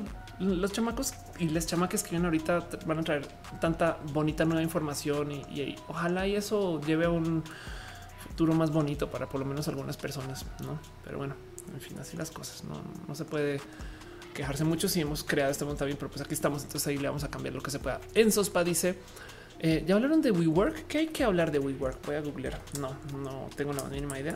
Deberían si, si tienen temas, igual me los van pasando, pero no, WeWork renuncia a su oferta pública. No manches, y fue hace ocho horas, güey. Wow, qué locura. Ok, em, para los que no saben qué está pasando, WeWork es un coworking. Entonces, este eh, WeWork es este espacio donde básicamente te hacen renta de oficinas privadas y ya hay, una cantidad de espacios WeWork en el mundo. Em, pero el punto son las oficinas bien pinches bonitas donde tú puedes rentar tu espacio oficinario y no tienes que este, contratar toda una oficina, puedes contratar desde casi casi que un acceso a un café compartido hasta tener una oficina para ti. Además son lugares chulos. De hecho, también hay eh, espacios donde tienen hasta para que puedas vivir. Entonces vives en el segundo piso y bajas a la oficina después, ese tipo de cosas, ¿no?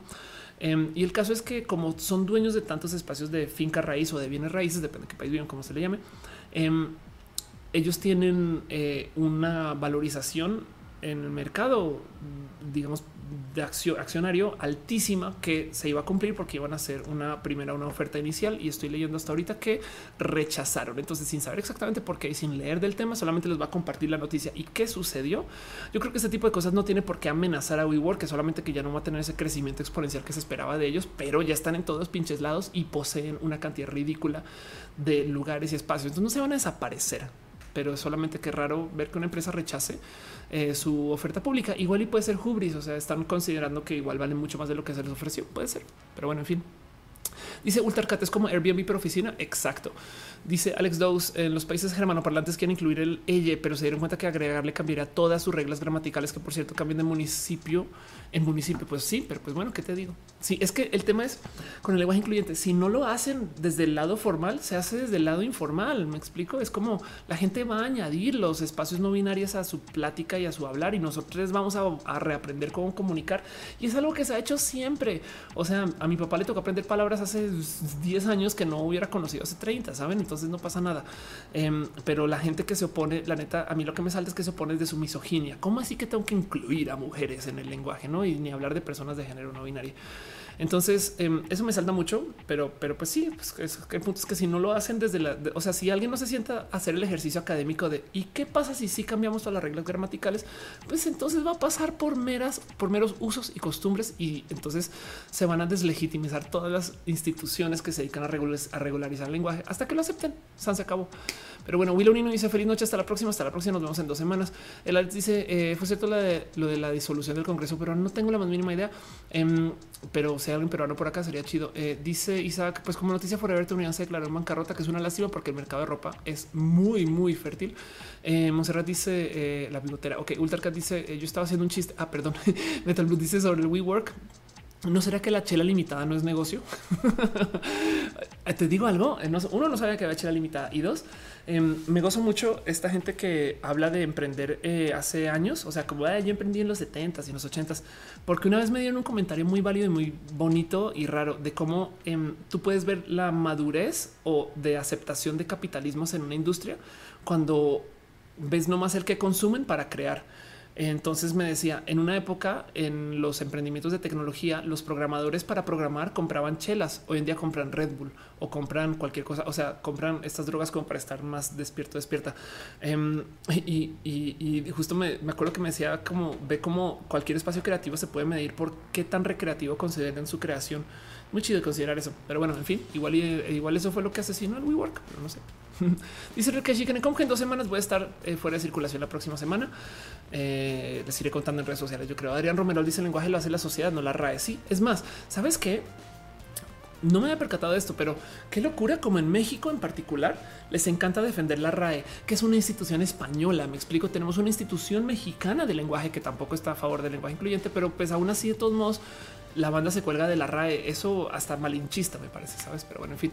Irán dice para ser trans necesariamente se necesita estar tomando hormonas. No conozco mucha gente trans que no se hormoniza y listo, se han sacado. Samcroft dice alguna definición para mí me consideran chico, pero mi expresión de género no siempre refleja eso y me representa un poco el gender fluid, pero no estoy seguro. Estoy pues bueno, te digo algo, Sam. Em, tú adoptas lo que tú quieras. Si algo he aprendido de mi vida en la diversidad es que lo mejor que puedes hacer es ponte un título, ponte una etiqueta y rueda con eso y a ver cómo te sientes. Igual y, ok, ¿sabes qué, Sam? Te voy a decir algo. Tú eres gender queer, ya. Capaz en una semana me dices, Ophelia, estás bien pendeja, güey. Yo lo que soy es y otra cosa. Eh, eh, y ya, no pasa nada. Pero si te sirve de algo, te voy a decir, ya eres, me, lo inventé, ¿eh? no tengo ningún motivo para justificar el por qué, pero el punto es que lo que importa es cómo tú te identifiques. Entonces tú ponte el título, es más, si quieres, invéntate una palabra nueva. y ya. Y luego solamente dar, enséñanos cómo operar con tu identificación, como sea. Pero hace sentido lo que estoy diciendo es tráete a tu corazón el que quien decide eres tú, nadie decide por ti. Y si hay algunas como reglas en particular que medio definen algunas personas, pero nadie cumple con las reglas bien. Eh, justo eh, sé de gente, sé de hombres gay que nunca se han acostado con hombres, sé de mujeres lesbianas que nunca se han acostado con mujeres, porque es que quién eres tú para saber que alguien no está trabajando algo que igual y después le sirve o no le sirve, o igual y después conecta o no conecta, no? Entonces, lo mejor que puedes hacer es vívelo por un día. Igual y si eres trans, ok, por un día eres un hombre trans, no, tampoco, una mujer trans, no, tampoco. Sabes, así hasta que topes con algo que te haga sentir feliz. Mi transición en particular ha sido el seguir el llamado de la alegría. Yo no sé bien por dónde son las cosas, están bien cucú.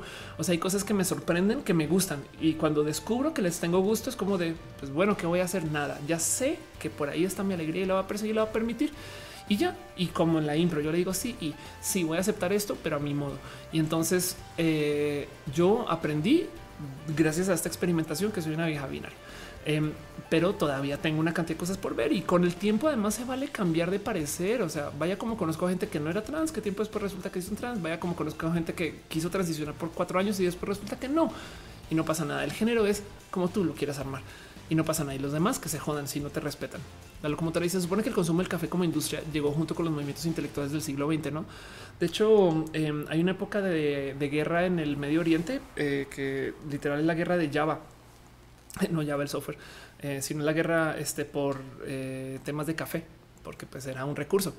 Pero si las cosas acusi dice yo quiero ser mujer por un día chingón. Hoy comienza tu día de mujer. Siempre el trono dice los quiero. Scarlett dice has visto la serie eh, Pose basada en las casas. Sí, de hecho iba a ser una voz en Pose, pero me fue muy mal en el casting porque está muy enfermita em, y muy poco preparada también. Entonces eh, fue una combinación fatal, pero me invitaron. Iba a ser parte de Pose y es una lástima. En fin, Monserrat Mora tomando corazoncitos. Eh, Emma Sariana dice la gente insiste en que si naces de una forma así mueres y por eso no puedes ser mujer si naciste hombre. Pero de hecho te voy a decir algo, Emma. Hay 10 mil modos de ver esto y esto es pasar con una brocha por encima de algo que tiene tantos matices como la vida. Pero la base más superficial de lo que es una persona de derecha y una persona de izquierda es que la propuesta de la derecha es que como naces, eres y mueres. Si tú naces rey, mueres rey. Em, y no lo puedes cambiar. No pasa, no importa lo que hagas, no lo puedes cambiar. Esa es la derecha la izquierda del otro lado asume que si hay movilidad. Entonces, a los derechistas, digamos que yo sé que yo sé que es mil matices y mil modos y esto es una mega ultra turbo simplificación, pero a los, a los derechistas les escandaliza que alguien diga sí, yo no nací mujer, pero ahora lo soy.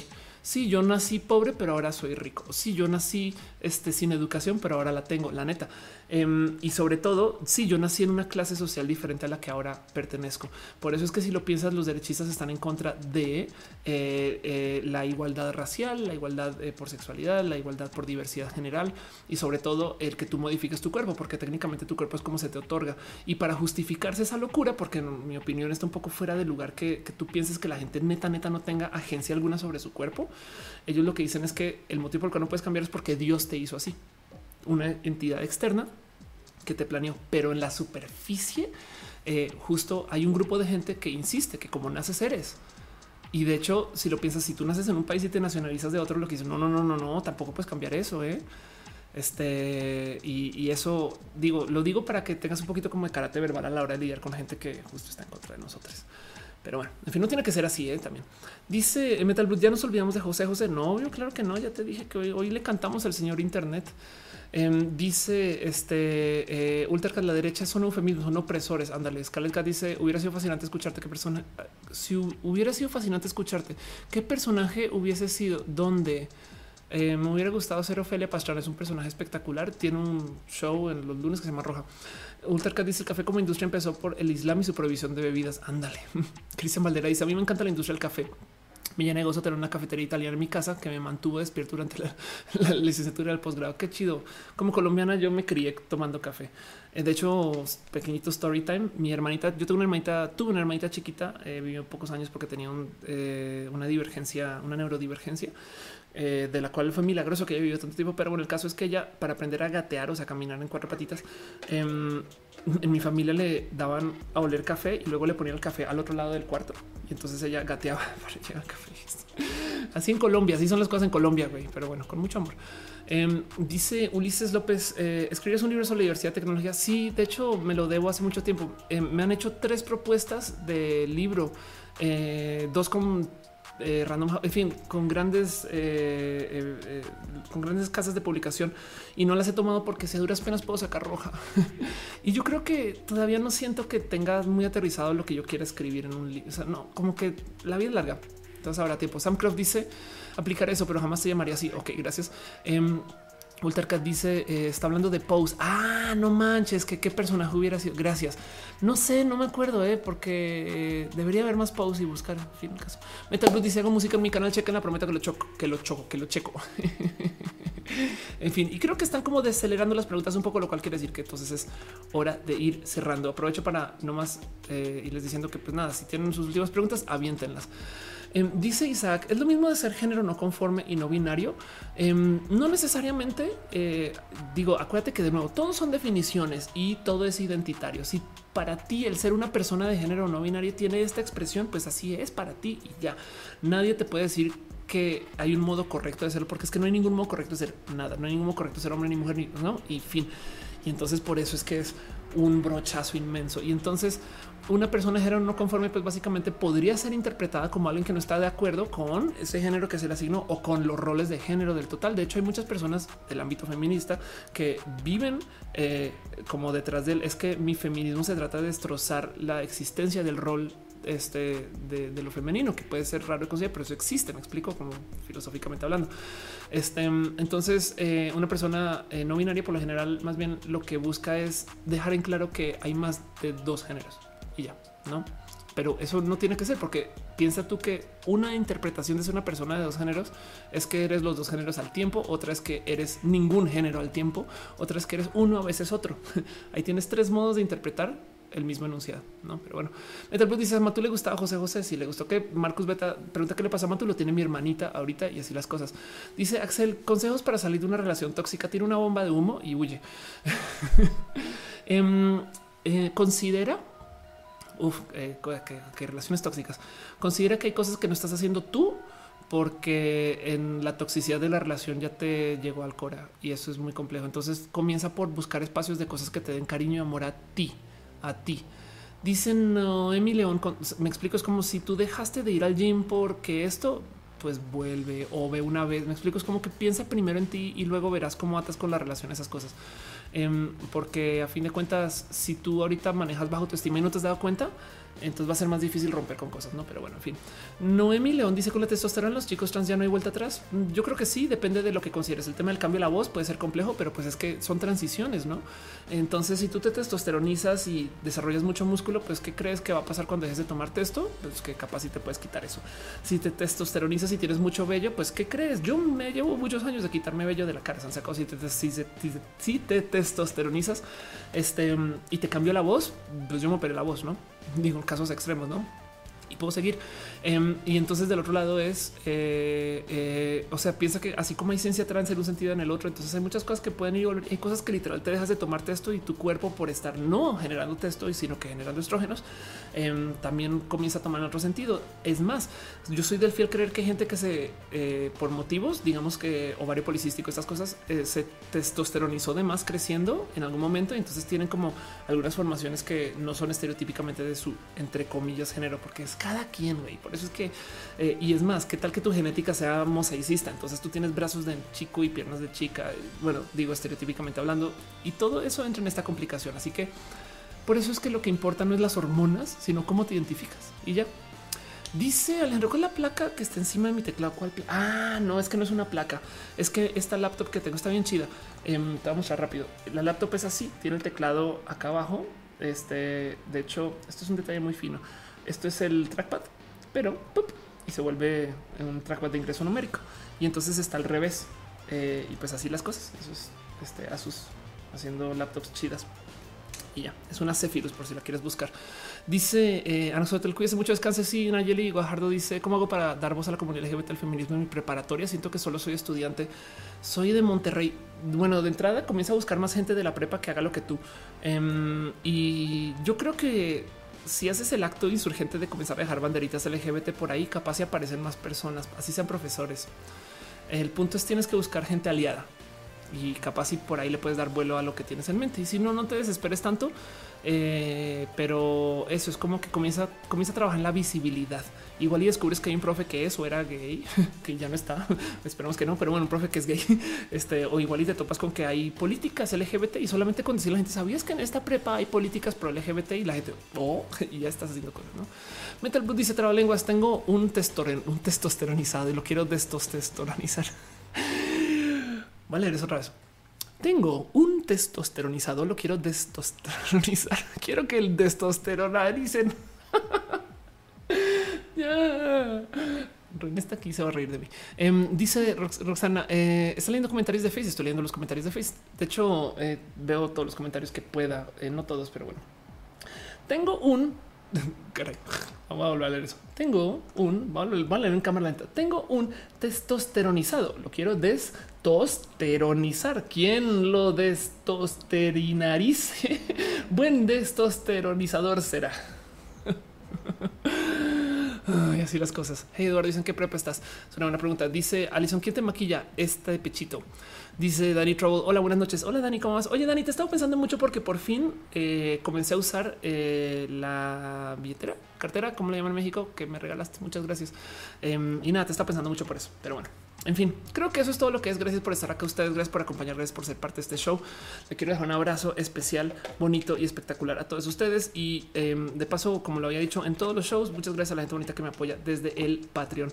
Em, para todos los demás, vamos a hablar en redes sociales esta semana pero pues como sea la gente bonita que llegó desde el Patreon, Luigi Forestieri, quien gracias a él existe este show, pero también a David Álvarez Ponce, Patreon desde tiempos inmemorables, a Ana analógicamente, Gabriel que gracias Ana por pasar por acá otra vez. Este también un abrazo a Daniel Bundoni, Trine Patacoins, Carlos Ariel, artista formalmente conocido como Camorales, a Maritza Bernabé, a Alex Mero, alias El Alex, a, eh, a que Rubio, Alejandro Alcántara, Cabeza Olmeca y a Francisco Godínez, los Patreons de este show. Gracias por apoyarme. Todo ese dinero que dejan ustedes con su Patreon, se los prometo que lo uso para hacer que este show sea un mejor show. Ahorita cuando, cuando vuelvo en dos semanas planeo tener cositas nuevas para compartirles, pero pues bueno, eso, eso mientras yo me pierdo en este tiempo. Y también a la gente que me acompañó desde YouTube, ya saben que YouTube le encanta saltar nombres. Entonces, si no los leí, no me odian. Y ahorita repaso a ver si por se les agarro. Pero un abrazo a Elisa Sonrisas, con quien voy a estar haciendo show este fin de semana. Alejandro Álvarez, Alison Rojas, Escarlata, Ana Solotru, Axel C, Carolina C, Danilo, Gama Volantis, Eduardo Cake, Ismael Arango Hernández, Jonathan Quirino, la locomotora, quien me dicen que se viste de vez en cuando. Em, a Marco Montoya, Marcos Beto, Maya, María Vera, Metal Bruta, Nayeli Guajardo, Pa N, Pan, Pat Benzar, Sam Croft, a René Ghost, que está aquí en este departamento también, este, a Pat Benzar, Marco Montoya, Ale González, Scarlett Cat, este, Melvin Valle, Lovecraft, Doppler, Adrián Romero, gracias Adrián por estar acá. Es bien chido verte, Isaac. Ya ves que nunca sales, pero ahí estás. Yo sé que ahí estás. A Caro, quien estuvo un ratito y luego ya no puede estar otro ratito. Pero pues bueno, la gente bonita también que se conectó desde el Twitch. A Monserrat Morato, gracias por moderar. Te vi moderando a Web01, a Adel Agustina, a Alfred Yudokus 817, Andrés Togas, Angelo Flight, Carlos González 6497, Commander Ruth Crima, Dani Troll 3, gracias Dani por estar, el Alex 7, el Rodrigo 1, Emerac G, MKG, perdón, MK12, Fladu, Gamer 01, Holy Stream, Israel Dávila, Receta, Iván Rices, eh, JNK, Chris, Latutix, Lloreda 35, Live, Alux, Mayorgar, 1980, Milkilur, Navi Roch, eh, Navi Rock 89, RK Chicane, RS Hernández, Rubén Láser, Trueno, Isop, Diego, Tetra, tetraosilente Winsock. Gracias por ser parte de esto. Y también la gente bonita que se conectó desde el Facebook. Eh, Mariano Spinacusi de Q, eh, quien a partir de mañana es mujer. María Hidalgo Martínez, a Angie Mois, a Vitoraneco, a Servi Gral SP, a Carolina Pastrana, quien estuvo mi hermanita, Luis Lalo, a la Insonora Pacheco. Gracias por estar acá también. Mariana Ospina. Este y también eh, a la gente que se conectó desde el Mixer. Gracias por venir. Mixer es un lugar chido y bonito y ustedes hacen que se mantenga chido y bonito. Erisu, Milky Blur, este y pues también Caro que estuvo acá.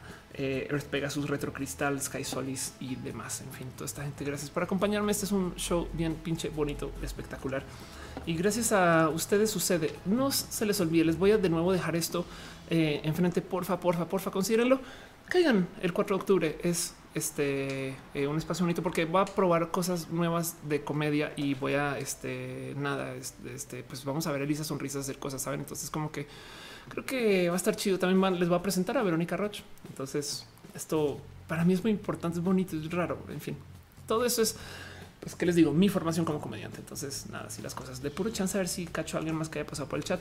En Sospa, Jorge Vallejo, eh, muchas gracias. Gama Volantis, Axel C, Sam Croft, Hedy Eduardo, eh, Metal Blue, ya te había leído, eh, Blue S, Ultracat, dice Miau, eh, Insomna, eh, Selenático, que nunca sales. Eh, Axel C, eh, Ice Cake dice descansa. Noemí Leo Buenas noches. Gracias por eso. Gracias a ustedes por estar acá. Y pues ya, justo como habían dicho, te traigo esos ojitos rojos de cansancio, pero pues es que si se ponen las cosas. A Serina ahora dice muchas gracias. Gracias por estar acá. Y pues miren, para todo lo demás, nos vemos cuando nos vemos. Hablamos en redes sociales. La próxima semana no voy a estar. Eh, no me odian, pero es por buen motivo. Les prometo. Algo me dice que les va a gustar. y así las cosas, gente bonita. Los quiero mucho. Caigan show. Bye.